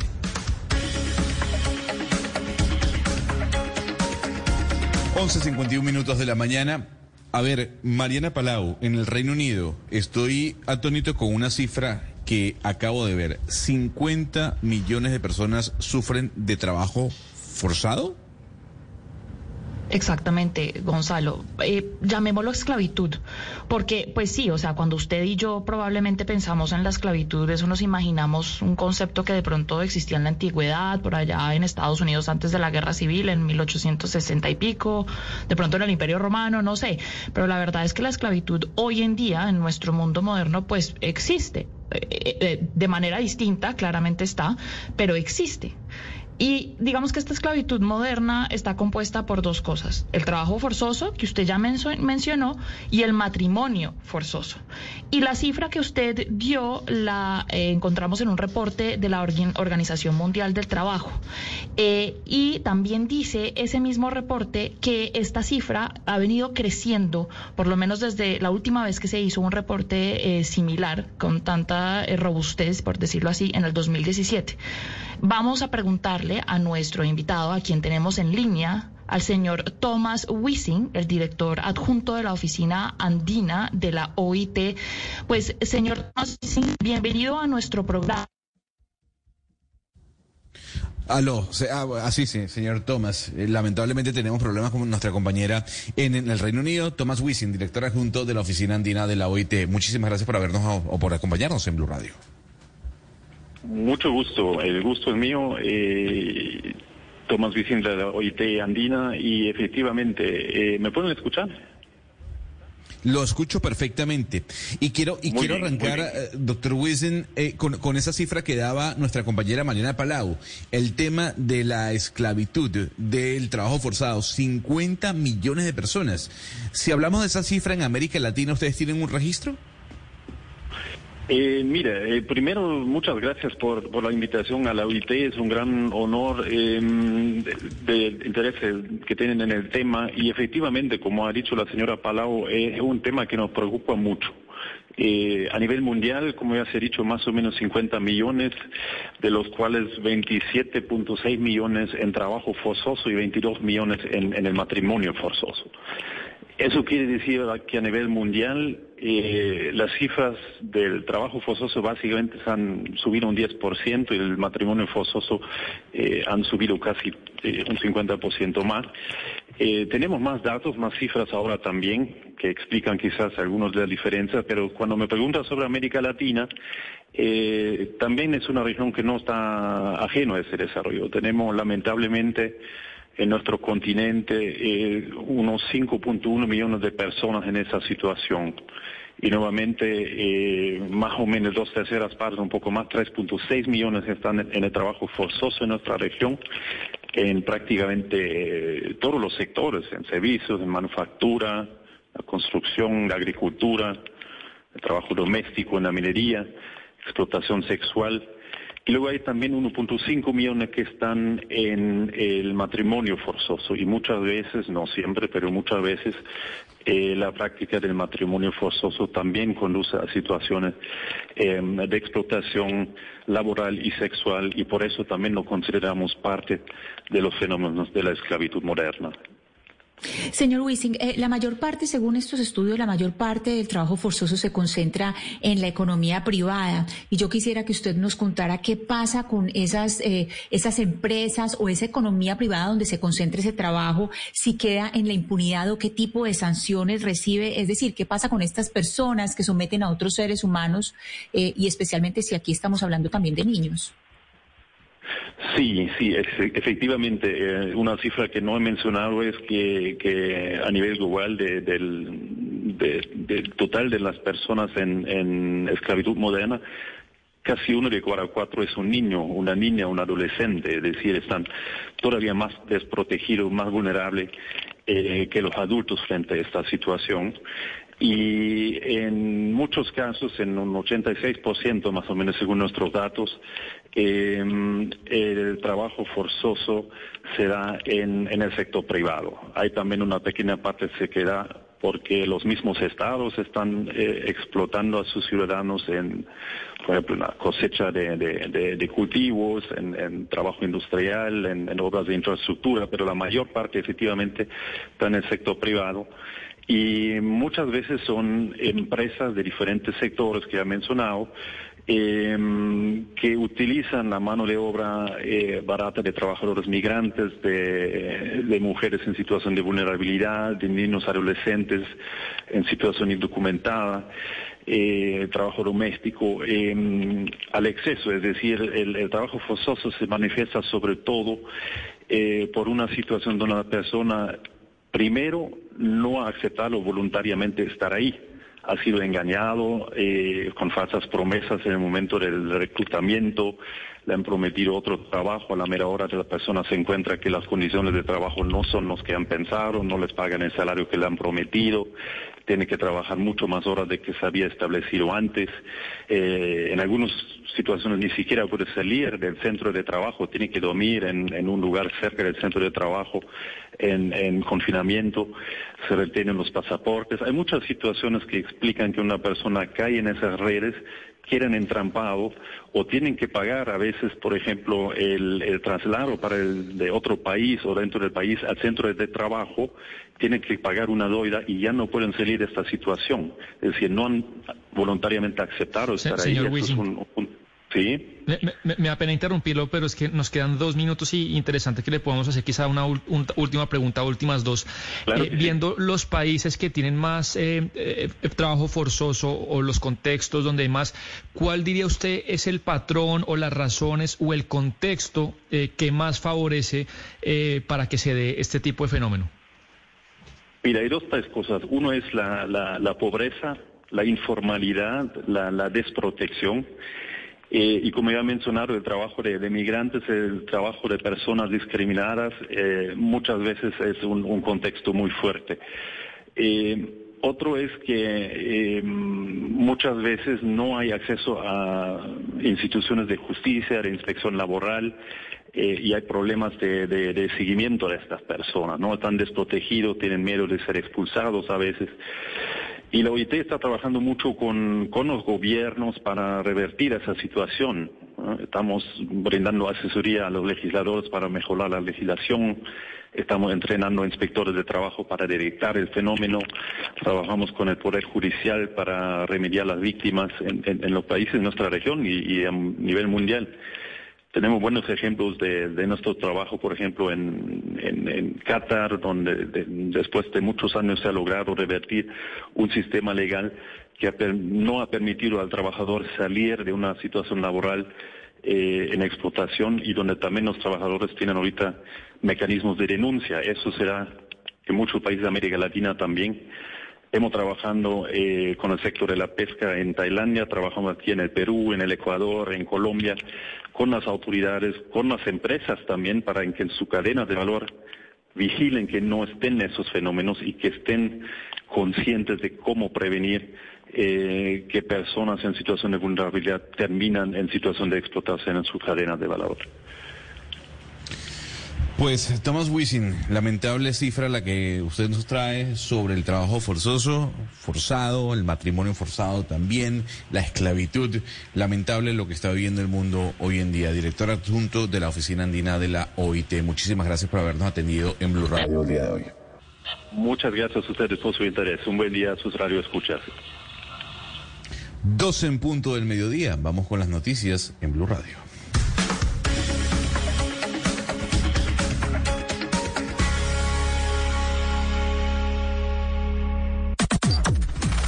Las noticias del mediodía en Mañanas Blue. Son las 12 del mediodía en punto y es momento de actualizar las noticias en Blue Radio. El presidente Gustavo Petro, todavía afectado de la voz, dirige a esta hora la mesa redonda de la cumbre de transformación de la educación como preámbulo a su discurso de mañana en la Asamblea General.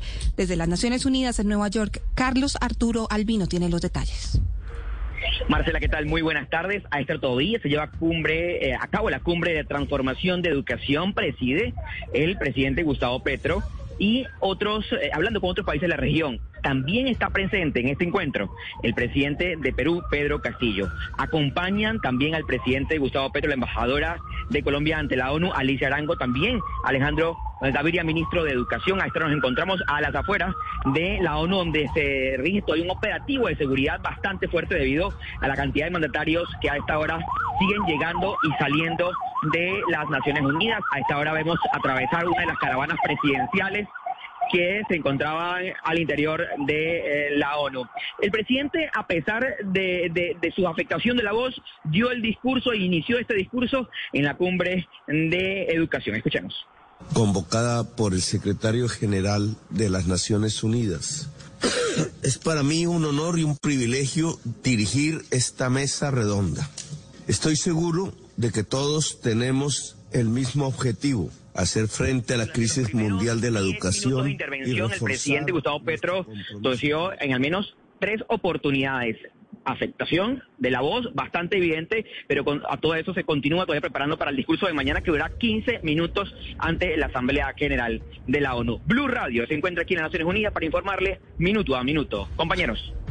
Carlos, seguimos atentos al desarrollo de la agenda del presidente Gustavo Petro allí en Nueva York. Y en otras noticias, el Comité Autónomo de la Regla Fiscal respaldó la decisión del gobierno de Gustavo Petro de subir los precios de la gasolina y pidió poner a raya el endeudamiento. Mientras tanto, el DANE reveló que la economía creció 6,41% en el mes de julio. Marcela Peña nos amplía. Para el presidente del Comité Autónomo de la Regla Fiscal, Juan Pablo Córdoba, es insostenible que el país tenga que destinar casi 38 billones de pesos este año a subsidiar el precio de los combustibles y por eso respaldó la intención del gobierno de subir los precios. Además, el comité está advirtiendo que la situación de las finanzas públicas está llegando al límite. El nivel de financiamiento previsto para el año 2023 con eh, sumando el déficit del gobierno nacional más el Fondo de Estabilización de de los precios de los combustibles es el nivel más alto de la historia. Este año lo que le está dando un alivio a las cuentas del gobierno es que nos está yendo muy bien en materia de crecimiento. Prueba de eso es que en julio la economía creció un 6,41% según el DANE. Al país lo está beneficiando la expansión de las actividades de comercio y servicios. A la industria de la construcción les fue bien, pero en menor medida y hay una alerta. Continúa una enorme caída en el sector de la agricultura. 12 del mediodía, tres minutos. Sigue la polémica por el nuevo diálogo que está comenzando entre gobierno y las disidencias de las FARC. Ahora el pulso es entre los senadores Gustavo Bolívar y Humberto de la Calle. Andrés Carmona. Así es, Marcela, muy buenas tardes. Y es que ese encuentro que se realizó el fin de semana entre el alto comisionado para la paz, Danilo Rueda, e integrantes de las disidencias de las FARC, a las que reconocieron en un comunicado como integrantes del Estado Mayor de la guerrilla, pues generó un pulso entre uno de los mayores defensores del gobierno Petro, Gustavo Bolívar, y el ex jefe negociador de paz, Humberto de la Calle, quien ha sido muy crítico de estos diálogos. Bolívar primero le respondió a de la Calle diciéndole que eran más de cuatro mil hombres los que hoy integraban esas eh, disidencias y que habían logrado matar a 330 excombatientes. Entonces, que si se quedaban 70 años dando plomo, a lo que lo invitaba a apostar al diálogo siempre. Por lo que el jefe, ex jefe negociador Humberto de la Calle le dijo que hay el que en este caso el camino es el sometimiento, no reabrir un repechaje. Llevar a la idea a las nuevas negociaciones de que hay segunda instancia termina siendo un boomerang contraproducente para la democracia en Colombia. Andrés, gracias. La Defensoría está alertando que en los primeros ocho meses del año, cerca de 102 mil personas migrantes han pasado hacia Panamá por la selva del Darién, un aumento significativo frente al mismo periodo del año pasado, Mateo. Marcela, buenas tardes. Pues son 102 mil personas que llegan a Necoclí para cruzar el Darién y posteriormente llegar a Panamá. El 67% de los migrantes son de nacionalidad venezolana. Ahora, durante todo el 2021 fueron en total 134 mil las personas que cruzaron la selva, por lo que el defensor del pueblo, Carlos Camargo considera que este año se superará esta cifra debido a la tendencia que se ha marcado hasta el momento. Muchos de estos migrantes buscan llegar a Estados Unidos y otros países de Centroamérica buscando oportunidades y una mejor calidad de vida. Esta es una problemática que no ha tenido freno y que requiere del esfuerzo de las entidades estatales, nacionales e internacionales para garantizar que los procesos migratorios se hagan de forma segura, ordenada, legal, acompañada y en condiciones de dignidad.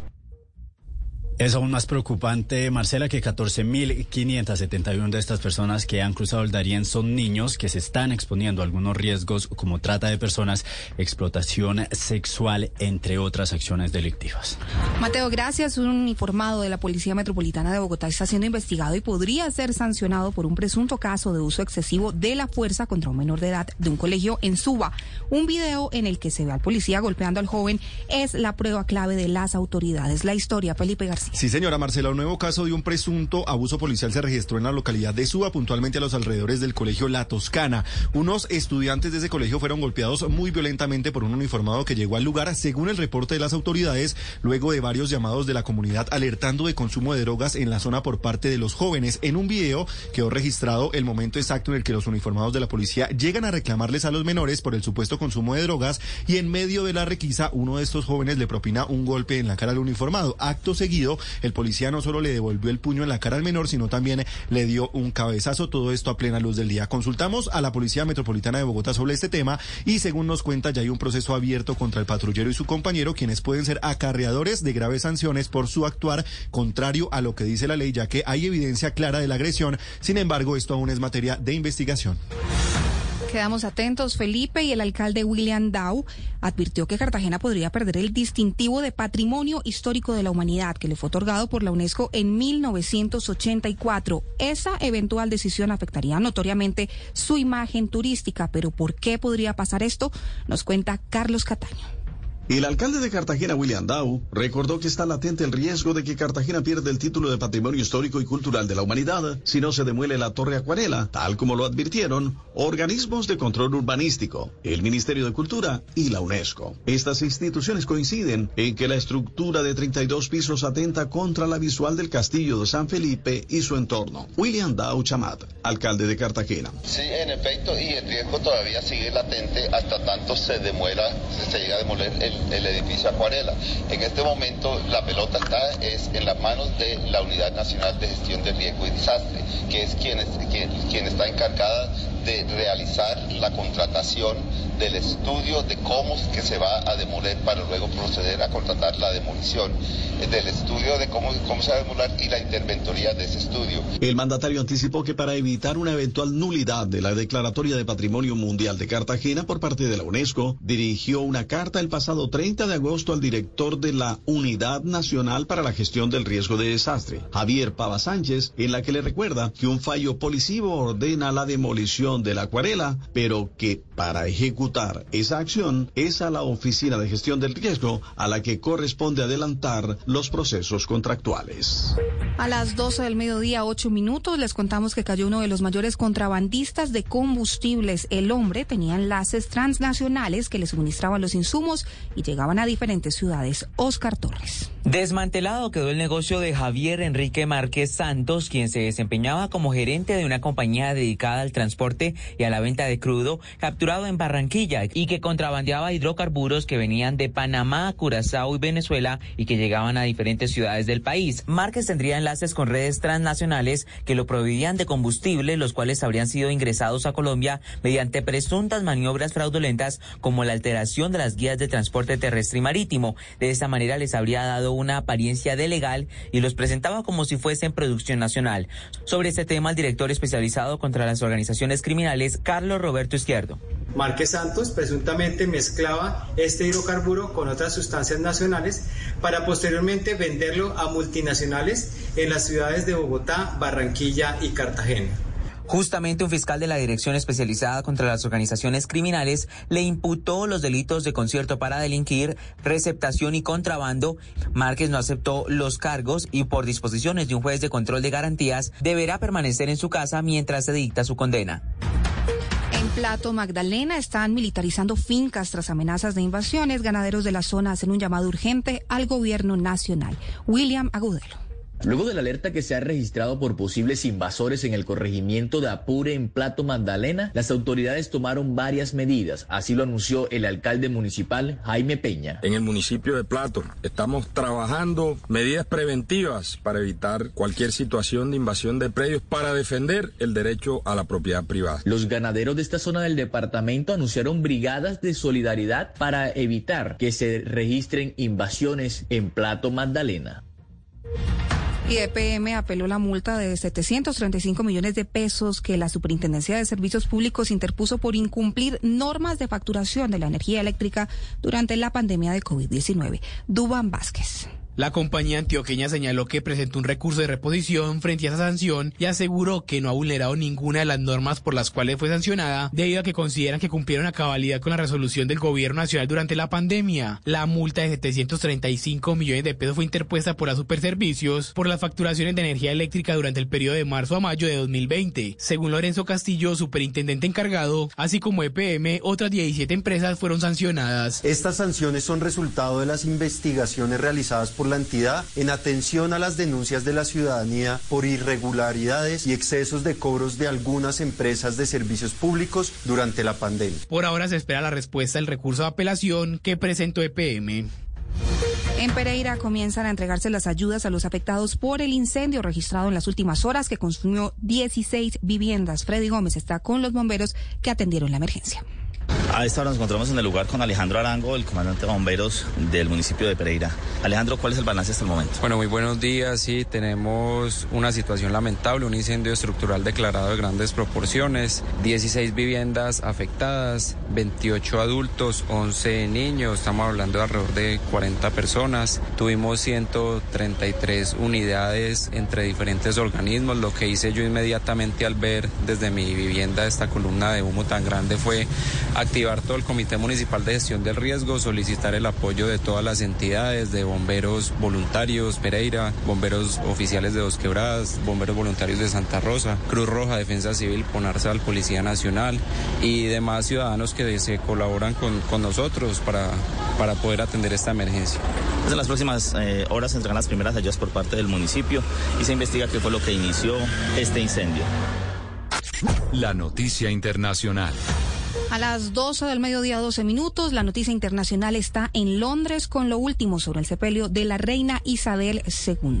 La información con Andreina Solórzano, enviada especial de Blue Radio. Los ojos del mundo están puestos en Londres, en donde hoy se despiden de la reina Isabel II en un funeral de Estado que empezó a las 8 de la mañana cuando se abrieron las puertas de la abadía de Westminster para el ingreso de 2.000 invitados que atendieron el servicio religioso que comenzó a las 11 de la mañana, entre ellos 500 dignatarios internacionales, dentro de los que hay 100 jefes de gobierno. Un reto de seguridad que el Reino Unido ha calificado como el mayor en su historia. Han desplegado 10.000 efectivos de la policía y 1.500 soldados a lo largo y ancho de la ciudad. Hoy es día feriado aquí, se han instalado pantallas gigantes en diferentes partes del reino y las salas de cine han abierto sus puertas para que las personas puedan entrar y seguir el paso a paso de este funeral para despedir a su más antigua servidora, la reina Isabel II. Desde Londres, Andreina Solórzano, Blue Radio. La noticia deportiva. La noticia deportiva a esta hora llega desde Atenas. Parece que se cae la opción que maneja la prensa de esa ciudad sobre la llegada de Rafa Benítez a la dirección técnica del Olympiacos en reemplazo del español Carlos Corbarán. En las últimas horas por costos se cayó la llegada de Laurent Blanc, el francés, y ahora el favorito para ser el entrenador de James Rodríguez en el conjunto del Olympiacos es el portugués Paulo Sousa, ex seleccionador de Polonia y además estuvo seis meses en la dirección técnica del Flamengo de Brasil. Las principales tendencias en redes sociales. El tema más movido en redes sociales de todo el mundo es el funeral de la reina Isabel II que tiene lugar en estos momentos en Londres. Etiquetas como Queen's Funeral, Windsor, God Save the King y St. George's Chapel, entre otras, acumulan al menos dos millones de menciones y comentarios en Twitter de todo el mundo.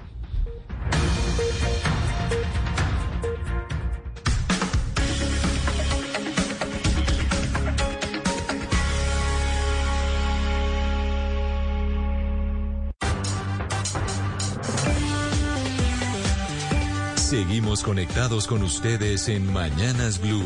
Oscar Montes, Ana Cristina Restrepo, Hugo Mario Palomar, Diana Mejía, Sebastián Nora, Mariana Palau, Gonzalo Lázari y Camila Zuluaga con el tema del mediodía.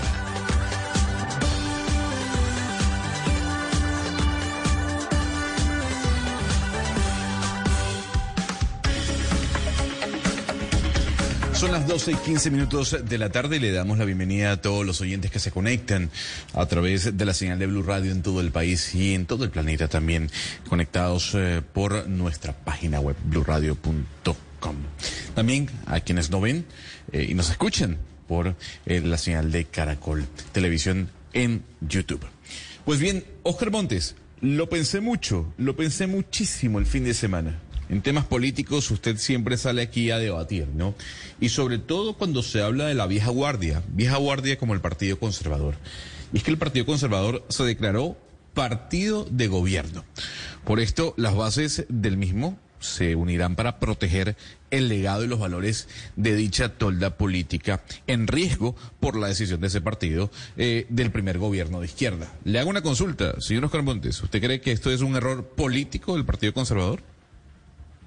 Pues Gonzalo, yo creo que sí es un, error político, pero es además producto de ese pragmatismo que terminó imponiéndose en la política colombiana y que dejó de lado las ideologías y los principios y valores que fueron fundamentales a la hora de crear los partidos tradicionales históricos en Colombia, como es el caso del Partido Conservador y del Partido Liberal. Que el Partido Conservador hoy sea gobernista, respaldando a un presidente de izquierda democrática como el doctor Gustavo Petro dejó a más de uno pues asombrado. Es decir, el petroconservadorismo o el partido de el conservatismo petrista es una cuestión que no cabía en la cabeza de muchas personas, pero la realidad política indica que efectivamente es así. Y eso, Gonzalo, tiene una contraprestación, por supuesto. Hay un ministro que es del Partido Conservador en el actual gabinete, el doctor Guillermo Reyes, y acaban de también nombrar a un vicecontralor que también es del Partido Conservador del Atlántico. De tal manera que sí, esa es la realidad política, eh, Gonzalo, que se impone en Colombia en estos momentos, y lo que nadie se imaginó era que eh, el Partido Conservador terminara respaldando a un gobierno de izquierda como el del doctor Petro, cuando ideológicamente pensaría uno que hay unas distancias muy grandes entre unos y otros. Pero también, Diana, es contraproducente, sobre todo con respecto a lo que decía el candidato ahora presidente de la República, Gustavo Petro, ¿no? Eh, nuevo gobierno, nuevas caras, nuevas fichas, y lo que se ve es básicamente un reciclaje de los partidos tradicionales. Y uno entendería que el Partido Conservador, que en los últimos 25 años ha sido partido de gobierno, pues que no estuviera por fuera de esas toldas del gobierno nacional.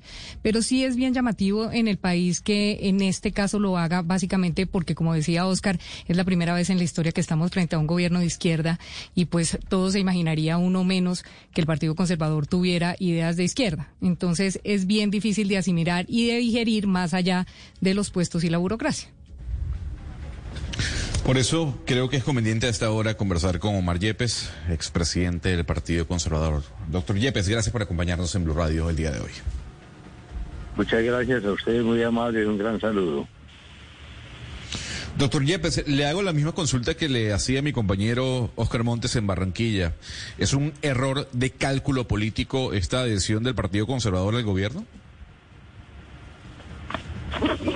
No, yo no diría ni siquiera de cálculo político. Yo digo que es un contrasentido que un partido de derecha como el Partido Conservador, que enfrentó al doctor Petro en el Parlamento de la República, que lo enfrentó en las elecciones presidenciales y que está mm, colocado en posición antagónica en muchas de las propuestas que él hizo durante la campaña electoral y algunas de las actuaciones que están adelantando desde el gobierno estén allá introducidos en el gobierno. Creo que el papel del Partido Conservador ha debido estar al margen del gobierno y ejerciendo una veeduría permanente, una actitud crítica, no en términos de agresividad, ni más faltaba, no. Claro, pero doctor Yepes, ahí, ahí, yo... Ahí yo lo quiero interrumpir porque mi compañero Oscar Montes, que seguramente tiene pregunta, al igual que mi compañera Ana Cristina Restrepo, habló de un término que es muy común por estos días en América Latina, hablando de política, y el pragmatismo. ¿Usted cree que aquí lo que predominó fue el pragmatismo? No, no, no, es que el Partido Conservador ni siquiera por pragmatismo podría estar dentro del gobierno. El pragmatismo es una manera de, eludir en cierta forma posiciones ideológicas y, y, es una forma, digamos, de acomodamiento. No, yo no, no, no, no entendería que el Partido Conservador ni siquiera por pragmatismo estuviera allá. Es que no ha debido estar. Señor Yepes, usted eh, con el expresidente Andrés Pastrana han hecho un llamado a la rebelión. ¿Ese llamado a la rebelión sería como la creación de un nuevo partido o cómo sería su manifestación? Mire, es que en ningún momento nosotros hemos compartido la posición que asumió la bancada y posteriormente el Directorio Nacional Conservador. Eh, eh, creemos que la posición del partido no ha debido ser esa. No entrar al gobierno, estar en actitud de o de oposición o por lo menos de, independencia. No es una, que pudiera llamarse una rebelión, es una actitud totalmente contraria a la asumida por la directiva y por, y por la bancada del partido.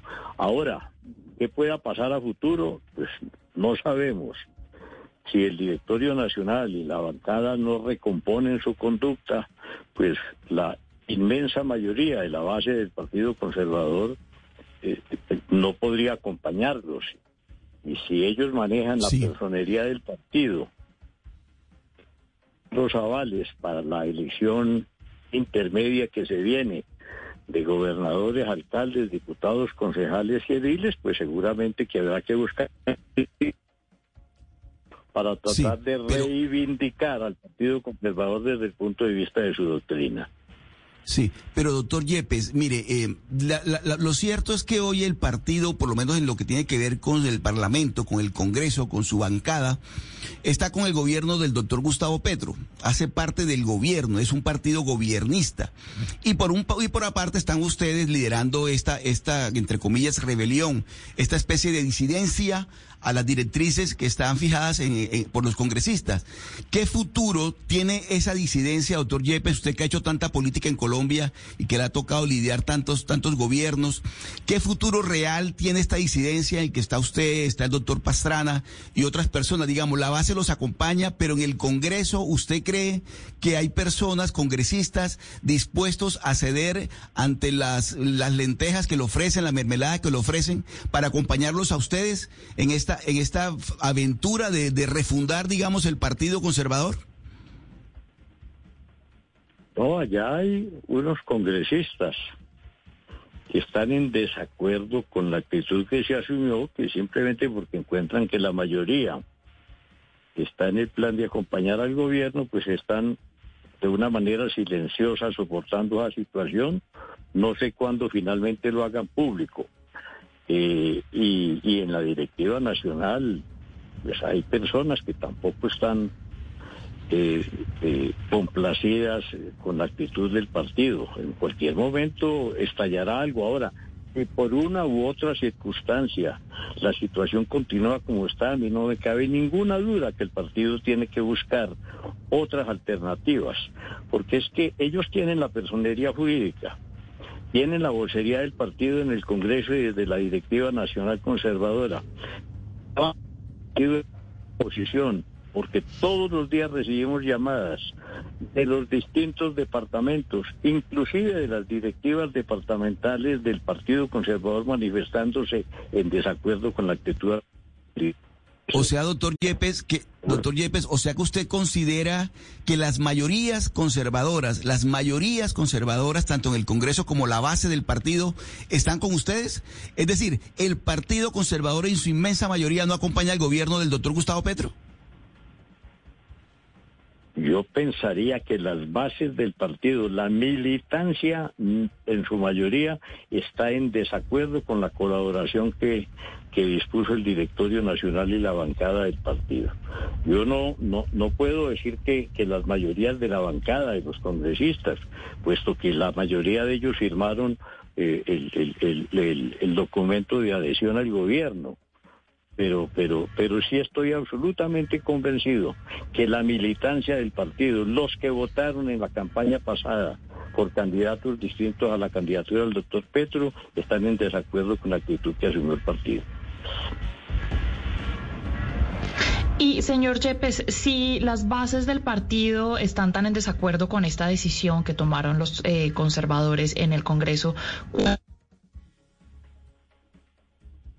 A ver, yo quisiera, yo quisiera retomar la comunicación con de nuestra compañera Mariana Palado porque es, es, imposible. Pero ahí yo, yo, quisiera preguntarle, doctor Yepes, si esto entonces para los entendidos de, en la materia sería ya el cuchillazo final del partido, el decreto de, de, de muerte del Partido Conservador. No, el Partido Conservador no, no, no, no, no está eh, muerto. Es que el Partido Conservador es una cosa muy distinta a la actitud de los hombres. El Partido Conservador es un cuerpo de doctrina. El Partido Conservador es una suma de principios.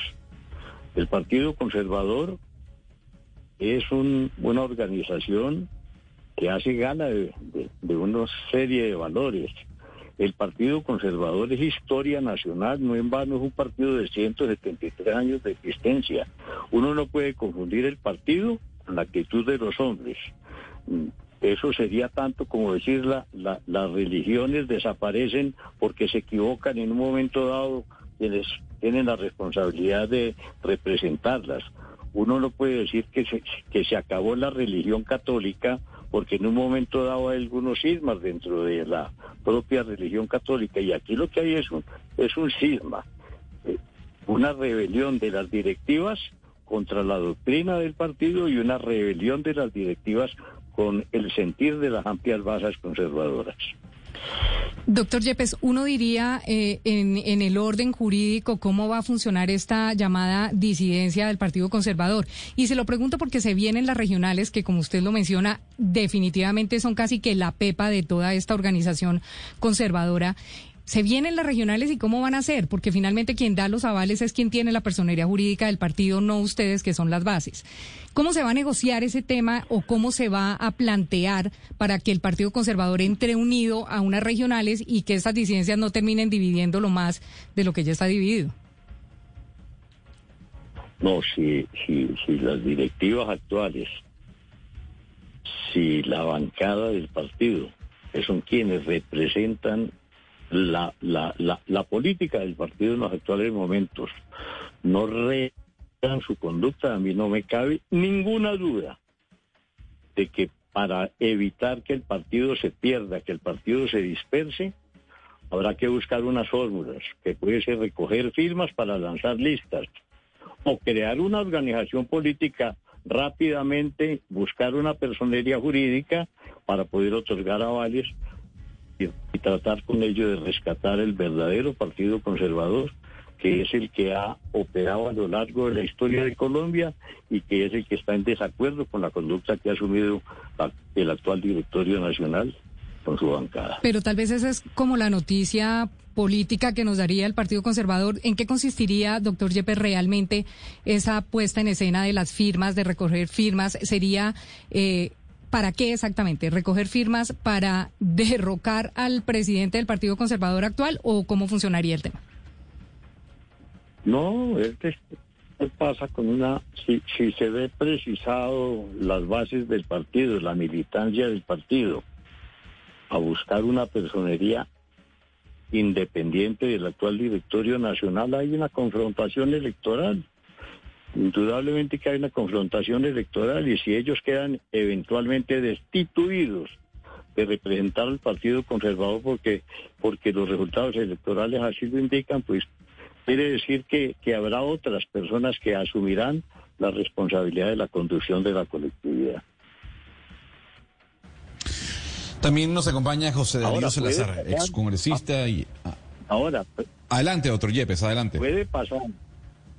Ahora, puede pasar que, que, que, que, la, la, la, manifestación de inconformidad se, enor, se vuelva tan poderosa en los días que van avanzando que en un momento dado el partido desde la militancia reclame reclame una convención nacional para nombrar una nueva directiva y reconducir al Partido Conservador.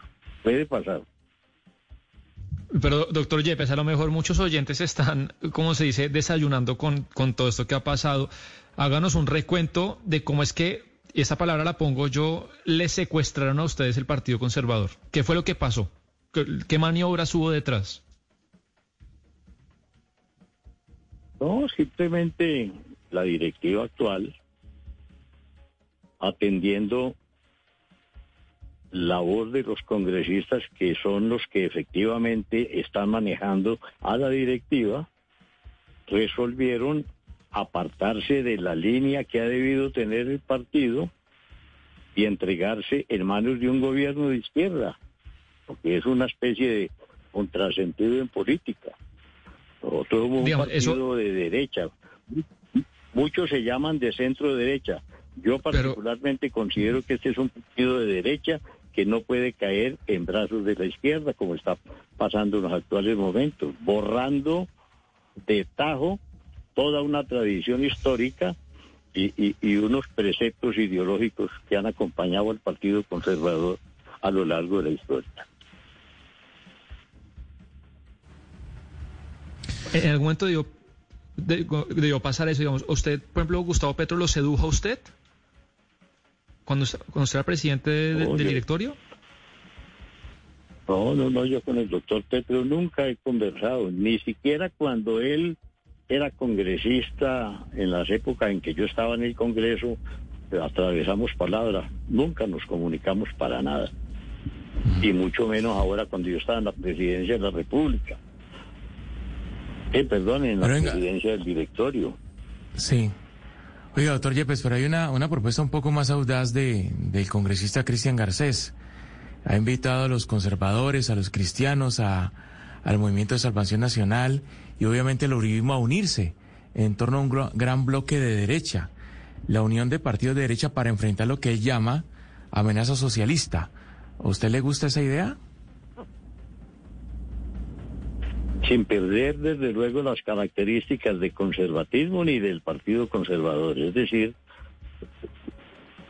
fuerzas de derecha, yo diría que, que, que, que, prevalecen en el, en el país. Siempre se ha dicho que este es un partido de un país de mentalidad conservadora. Y a mí no me cabe duda que es un país de mentalidad conservadora, dividido en distintas fracciones políticas, Partido Liberal, eh, Partido Cambio Radical, Partido Centro Democrático, Partido Conservador, eh, organizaciones religiosas de mentalidad conservadora.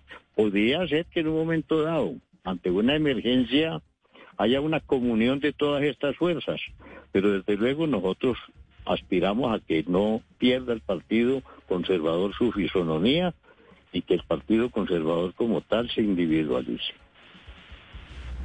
Permítame, doctor Yepes, darle la bienvenida a José Darío Salazar, ex congresista y también expresidente del Partido Conservador de Colombia. Doctor Darío Salazar, gracias por acompañarnos en Blue Radio. Muchas gracias, Gonzalo. Saludo con mucha consideración al doctor María Yepes Alzate, jefe reconocido en el Partido Conservador por sus ejecutorias, por su mesura, y me complace mucho estar en este diálogo también con él y por supuesto mis agradecimientos a Blue Radio por esta oportunidad de dirigirme a la amplia audiencia nacional e internacional que tienen. Doctor Darío, hay algo que llama la atención escuchando a el señor Yepes y tiene que ver con esa convención a la cual llamarían a las bases del partido para la escogencia de una nueva directiva. Eh, viene ahora un trabajo político dentro de la tolda. Pero yo quisiera preguntarle, ¿usted cree que el Partido Conservador está en terapia intensiva? Yo, creo que el Partido Conservador está equivocado, porque es que, mire, nosotros somos defensores de una doctrina dentro de la cual están unos postulados inquebrantables, inmutables dentro de la democracia. Por ejemplo, el apego a la libertad dentro del orden. Este que es el gobierno que se autodenomina de la paz total, viene propiciando con sus acciones u omisiones un desorden público en Colombia muy grande. En el gobierno de la paz, como ellos lo llaman, 14 masacres en el mes y medio que lleva el presidente de la República. En Bogotá, gente decapitada, descuartizada, metida en bolsas, tirada en los potreros después de haber sido asesinada de la manera más cruel el micro y el narcotráfico haciendo su agosto. ¿De dónde se deriva eso? Es que cuando el primer magistrado anuncia que no va a erradicar forzadamente, se vuelve un extraordinario negocio sembrar coca, sembrar ilícitos, porque él ha dicho que no va a erradicar forzadamente. El que le dé la gana erradica y el que no, no. Entonces, deben estar los narcos de plácemes financiando las siembras de coca por todo el país, que es el combustible de la violencia. Paralelamente a eso caen 50 generales de la República, la mayoría de ellos los de la policía expertos en la lucha contra el crimen organizado, contra el narcotráfico, contra los cultivos ilícitos, los del ejército. Paralelamente, dice el presidente de la República, voy a destinar el ejército a hacer carreteras a transportar eh, heridos, a cuidar el medio ambiente, cuando esa no es su misión institucional. Compre barcos hospitales, eso está inventado, pero no distraiga las fuerzas del ejército, ni el ministro de Defensa puede decir que el dinero sobra en el Ministerio de Defensa o como él lo dijo, yo no vengo aquí a encabezar operativos, sino a hacer de control civil a la fuerza pública. El ministro lo nombraron inspector para la fuerza pública, lo nombraron ministro de defensa para que asegure la vida, la honra, los bienes de los colombianos y la soberanía nacional.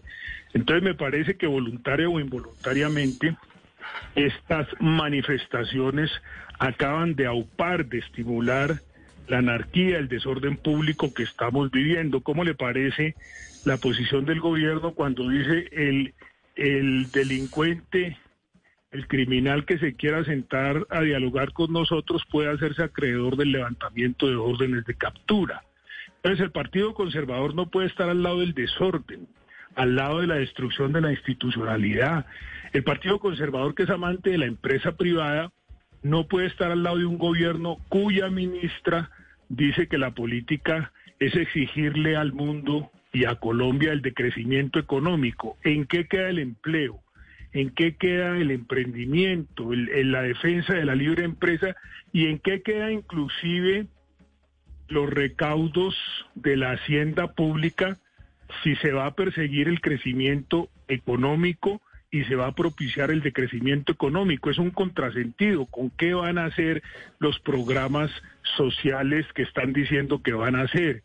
¿Qué es lo de los 100 mil personas delincuentes a las que se le quiere pagar un millón de pesos mensuales para que no sigan delinquiendo.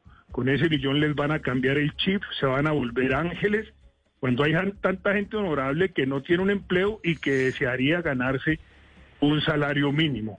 Entonces, lo que hemos dicho es que el Partido Conservador no puede avalar con su presencia doctrinas, principios que no son nuestros y que están quebrando la institucionalidad. Lo que pasó en Nicaragua fue muy grave. El canciller, como dicen los españoles, después reculó. Pero me parece muy grave lo que pasó en Nicaragua, que fue el hacerse el de la vista gorda con las violaciones de los derechos humanos. el ministro del Interior se ha vuelto subversivo del orden público, tratando de aupar la lucha de clases y tratando de interferir el libre examen y el libre debate que debe hacer el Congreso de la República de la reforma tributaria. Mucho mejor la postura ponderada del ministro de Hacienda que se está reuniendo con la ANDI, con FENALCO, con los gremios, eh, con eh, en los congresos de los empresarios y les ha dicho, si ustedes creen que esto no es así, díganme cómo sustituimos estos ingresos, pero no echando a la gente a la calle para que termine esto en una primera línea y una pelotera. Quiero decirle al señor Prada que él no puede posar de candidato presidencial. Y, el, lo más triste es que no hay un solo congresista del Partido Conservador que lo llame a cuentas, que lo siente en el banquillo por estar interfiriendo. Pero entonces retomemos un poco. los otros poderes. Retomemos un poco esa, ese actuar de la bancada precisamente, que es lo que nos tiene aquí en esta conversación. Al principio de, esta eh, entrevista, el señor Yepes decía que esto ni siquiera le parecía pragmatismo, que ni siquiera lo calificaba como pragmatismo. Yo le quiero preguntar, señor Yepes, ¿usted cómo define o qué es para usted eh, el proceder del senador eh, Carlos Andrés Trujillo?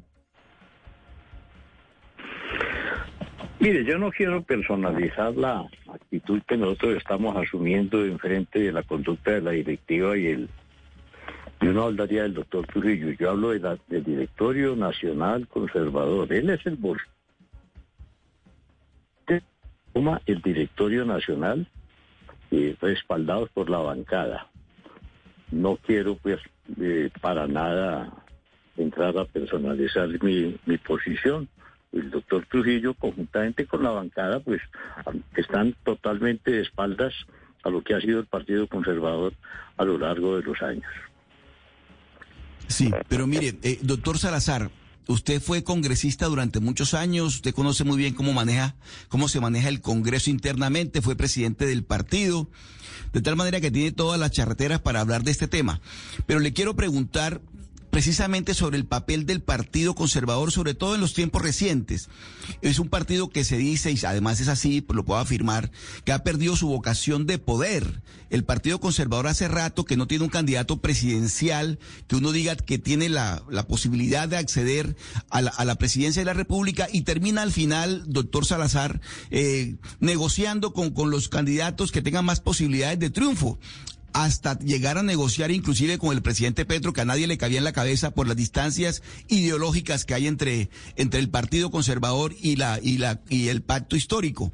Pero ¿no cree usted, doctor Salazar, que le hace falta también al partido, a ustedes, los que han sido directivos del partido, jefes del, partido, un poco de autocrítica, de entender que realmente esa, esa pérdida de vocación del poder del Partido Conservador obedece a que han terminado negociando eh, inclusive las posturas ideológicas del partido a cambio de unos puestos, de unas lentejas, como le llamaban antes y ahora le llaman mermeladas? Julián Mauricio, eh, el tema es más de fondo. La política en Colombia está absolutamente corrompida. Es imposible entender cómo una curula al Senado de la República puede costar seis mil, siete mil, ocho mil millones de pesos. Esa plata de dónde está saliendo. La empresa privada no la financia. El ahorro del congresista es imposible eh, que permita que se gasten esos recursos. Y eso está sucediendo en la mayoría de los partidos en Colombia. Eso ha hecho metástasis. Bajo la conducción del doctor Yepes, eh, hace unos meses tuvimos de candidato a Barquil. Se hicieron unas coaliciones y terminamos eh, con eh, el, candidato antioqueño y con el doctor Lara de vicepresidente. Petro nos derrotó. Yo creo que el Partido Conservador en sus bases y en sus directivas, hasta que estuvo el doctor Yepes, actuó de manera coherente y actuó eh, de manera eh, práctica defendiendo las ideas conservadoras que ellos también encarnaban. Pero como le digo, la corrupción ha hecho metástasis y ha pasado lo, lo, lo, inusitado. Esto es un escándalo que la Dirección Nacional Conservadora y sus congresistas hoy se hagan al lado de los comunes y a la izquierda del doctor Petro para coadyuvar con unas políticas que atentan contra nosotros. ¿Cuál es la solución? Ya lo decía ayer, si no hay una convención que a mí no me gusta porque las convenciones las manipulan pagan los pasajes, ofrecen las comidas, ofrecen viáticos y toda clase de carogías, yo pensaría que es mejor una consulta popular abierta. El partido ya lo hizo en otras ocasiones, que la organice la Registraduría Nacional que ponga mesas en todo el país donde se ponen las mesas de votación y que salgamos los conservadores a elegir una directiva que salga del pueblo. Es imposible comprar dos millones de conservadores. Hagamos una consulta popular abierta que ya se hizo, elijamos un directorio nacional eh, auténticamente conservador que defienda nuestra ideología y si no, vamos a tener que salir a recoger firmas para crear algo que se llame, se llame una nueva fuerza conservadora. Eh, y en esto claro, pero, pero doctor Salazar, hay, es que ahí lo quiero interrumpir porque yo le haría también la misma pregunta que hacía mi compañero Oscar Montes al doctor Yepes. Tiene que haber una mea culpa por parte de ustedes como miembros del Partido Conservador a lo que está ocurriendo el día de hoy. Doctor Yepes, ¿cuál es la mea culpa? ¿Cuál es la autocrítica que ustedes hacen como miembros base de este movimiento político? Bueno, mira, yo te quiero volver un poquitico sobre lo que decía el doctor Darío Salazar. No, el Partido Conservador sí ha luchado por el poder. Después de la elección del doctor Pastrana, nosotros tuvimos una, una campaña electoral eh, presentando el nombre de Noemí Sanín. Más adelante con la doctora Marta Lucía, hace ocho años, y hace cuatro años repetimos con ella. Ahora buscamos la candidatura con el doctor Barguil. En ninguna de esas oportunidades el partido tuvo suerte electoral para tratar de ganarse la presidencia de la República. Ha hecho unos acuerdos políticos con algunos gobiernos en el pasado inmediato, aparte de este acuerdos con el doctor Petro, en donde había coincidencias ideológicas marcadas, porque son partidos, todos partidos ubicados en la centro derecha o en la derecha. No se ganó el poder y se hicieron unos acuerdos políticos, pero ahí no había desvíos ideológicos de ninguna naturaleza. Ahora sí, porque es que quien ganó fue un, un candidato de izquierda y de amplio reconocimiento en el país por sus posiciones doctrinarias a lo largo de los años y en la propia campaña electoral. Eh, eh, de tal manera que el partido mm, mm, sí ha luchado por el poder. Ahora estamos ahora en una encrucijada, sí, porque lamentablemente, como decía el doctor José Darío Salazar, los partidos perdieron su norte ideológico. En buena parte eso proviene, primero, desde el Frente Nacional. En el Frente Nacional los partidos políticos se unieron durante 16 años para gobernar a Colombia con un solo programa de gobierno y la disputa ideológica prácticamente desapareció y en virtud de que se centró la tarea de los dos partidos en la parte presupuestal y en la parte burocrática, pues esa herencia del Frente Nacional ha desaparecido y se agravó con lo dispuesto por la Constitución del 91, donde se hizo una apertura de tal magnitud que en un momento dado aparecieron en el país cerca de 80 movimientos políticos disputándose el poder. A eso posteriormente se le colocó freno con una reforma constitucional colocando el tope para poder obtener personerías jurídicas y, y participar en los debates electorales.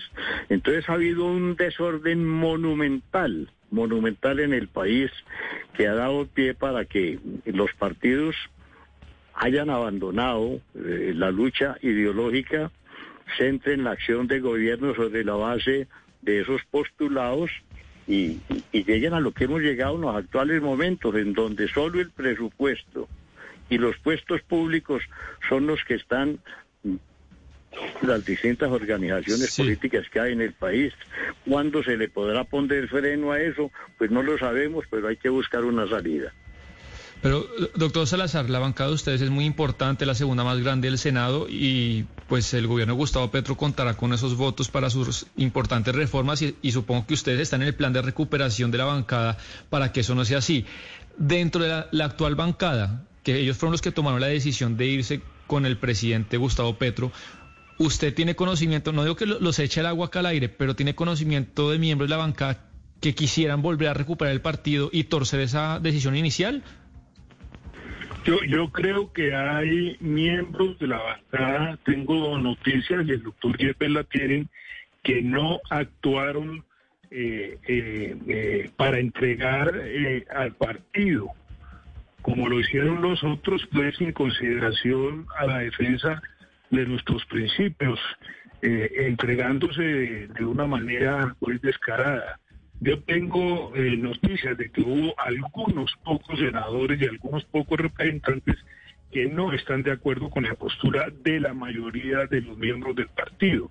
De modo que ellos nos podrían también eh, ayudar a hacer esa tarea. Ahora, eh, Gonzalo y Mauricio y lo que sí les Diana, lo que sí les quiero decir, sin ninguna duda, sin ninguna duda, es que hay una protesta monumental, eh, hay una indignación muy grande en las bases conservadoras y creo que van a pasar una cuenta de cobro muy grande en las elecciones que se vienen a quienes han actuado así. Yo no creo que todo el mundo esté corrompido ideológicamente, como se han corrompido ideológicamente quien lo creyera para vergüenza del partido muchísimos de los altos dirigentes que hoy están al comando de nuestra colectividad. Precisamente eh, sobre eso quería preguntarle, doctor Salazar, y es que definitivamente estas coaliciones y en este caso este tipo de disidencias se hacen con votos y el que no tiene votos pues pierde. En este orden de ideas, eh, doctor Salazar, ¿ustedes sí tienen los votos para armar una disidencia? De pronto para unirse con la, con la gente de Salvación Nacional, no sé, el, con la gente de Pastrana, pues ellos están con ustedes, pero con la gente que está en el Congreso y con la gente que tiene los votos, ¿ustedes sí cuentan con esa gente en un momento dado que ustedes quieran irse por firmas o hacer una nueva convención? Bueno, nosotros estamos con el señor expresidente Pastrana él ha sido una persona de una inmensa dignidad eh, desde el inicio de esta administración. Él ha denunciado con gran carácter complicidades de este gobierno con personas altamente cuestionadas. Sabemos, por ejemplo, que hay representantes de este gobierno signados para embajadas que están procesados, algunos de ellos cogidos con las manos en la masa, con, con, kilos de cocaína, como lo ha venido denunciando el periodismo. Yo eh, no tengo por qué expresar nombres porque el país lo sabe. Esto es un escándalo, el gobierno es un escándalo monumental eh, por las complicidades y también por los actos. De modo que cuando usted me dice, ustedes tienen los votos, yo creo que en Colombia todavía hay una gran esquina decente de gente que quiere rescatar nuestros valores, nuestros principios. Ya lo decía el doctor Omar, este es un país eh, con tradiciones conservadoras eh, que en un momento determinado puede confundirse, porque es que la verdad es que el tema de la inmoralidad ha hecho metástasis en todo el país y entonces confunden a dirigentes y confunden a electores, pero llega, están llegando los momentos de las reflexiones, entre ellas las reflexiones frente al Partido Conservador de nuestros propios copartidarios. Yo tengo absoluta seguridad que si nosotros eh, sacamos unas listas tendremos un respaldo extraordinario del pueblo conservador y también lo he dicho, si nosotros no vamos al debate con una ideología propia, con una doctrina propia, con mujeres y hombres que representen nuestras ideas, vamos a perder una gran masa conservadora que se va a ver interpretada por otras fuerzas de talante conservador que hoy existen en el país y que obviamente lo representarían mejor. Sí, pero mire, eh, doctor Yepes, em, en este momento hay en el Congreso de la República para aprobación y debate de, de parte de las bancadas una serie de iniciativas del gobierno del doctor Petro, entre ellas la reforma tributaria, eh, viene una reforma política, viene una reforma pensional. Es decir, una serie de reformas de fondo, de fondo de lo que está pasando, de la manera como se, se está administrando el Estado colombiano. El Partido Conservador, seguramente por ser partido de gobierno, va a respaldar estas iniciativas. ¿Usted qué mensaje le envía a esas personas que no hemos querido nombrar, pero que usted nos dice que constantemente le están expresando su inconformidad? ¿Qué mensaje le enviarían ustedes a esos congresistas y a, esas personas que tienen la posibilidad de votar estas iniciativas del gobierno para que se comporten de qué, en qué sentido? ¿Cuál es el mensaje de ustedes, de usted, doctor Yepes, que fue presidente del partido, a esa colectividad que seguramente está pendiente de lo que usted le quiera decir? Pues muy sencillo. Si esas iniciativas del gobierno chocan con lo que tradicionalmente ha sido la postura ideológica del Partido Conservador, pues que no las voten. Ellos en un documento posterior al de la entrega en los brazos del doctor Pestro, dijeron que había unas líneas rojas que no permitirían que se traspasaran. Por ejemplo, la lucha contra la propiedad, la, eh, perdón, la defensa de la propiedad, la, la defensa de las libertades, la defensa de la empresa privada, etcétera. En la reforma tributaria, por ejemplo, hay que cuidar a la empresa privada. Yo no diría que, que, que, que todo lo tributario en el país está absolutamente hecho. Yo creo que hay que hacer, introducir una serie de cambios a la normatividad, normatividad tributaria de Colombia para que evidentemente los que tengan más paguen un poco más y los que no tengan pues no paguen y los que tengan algo que paguen algo.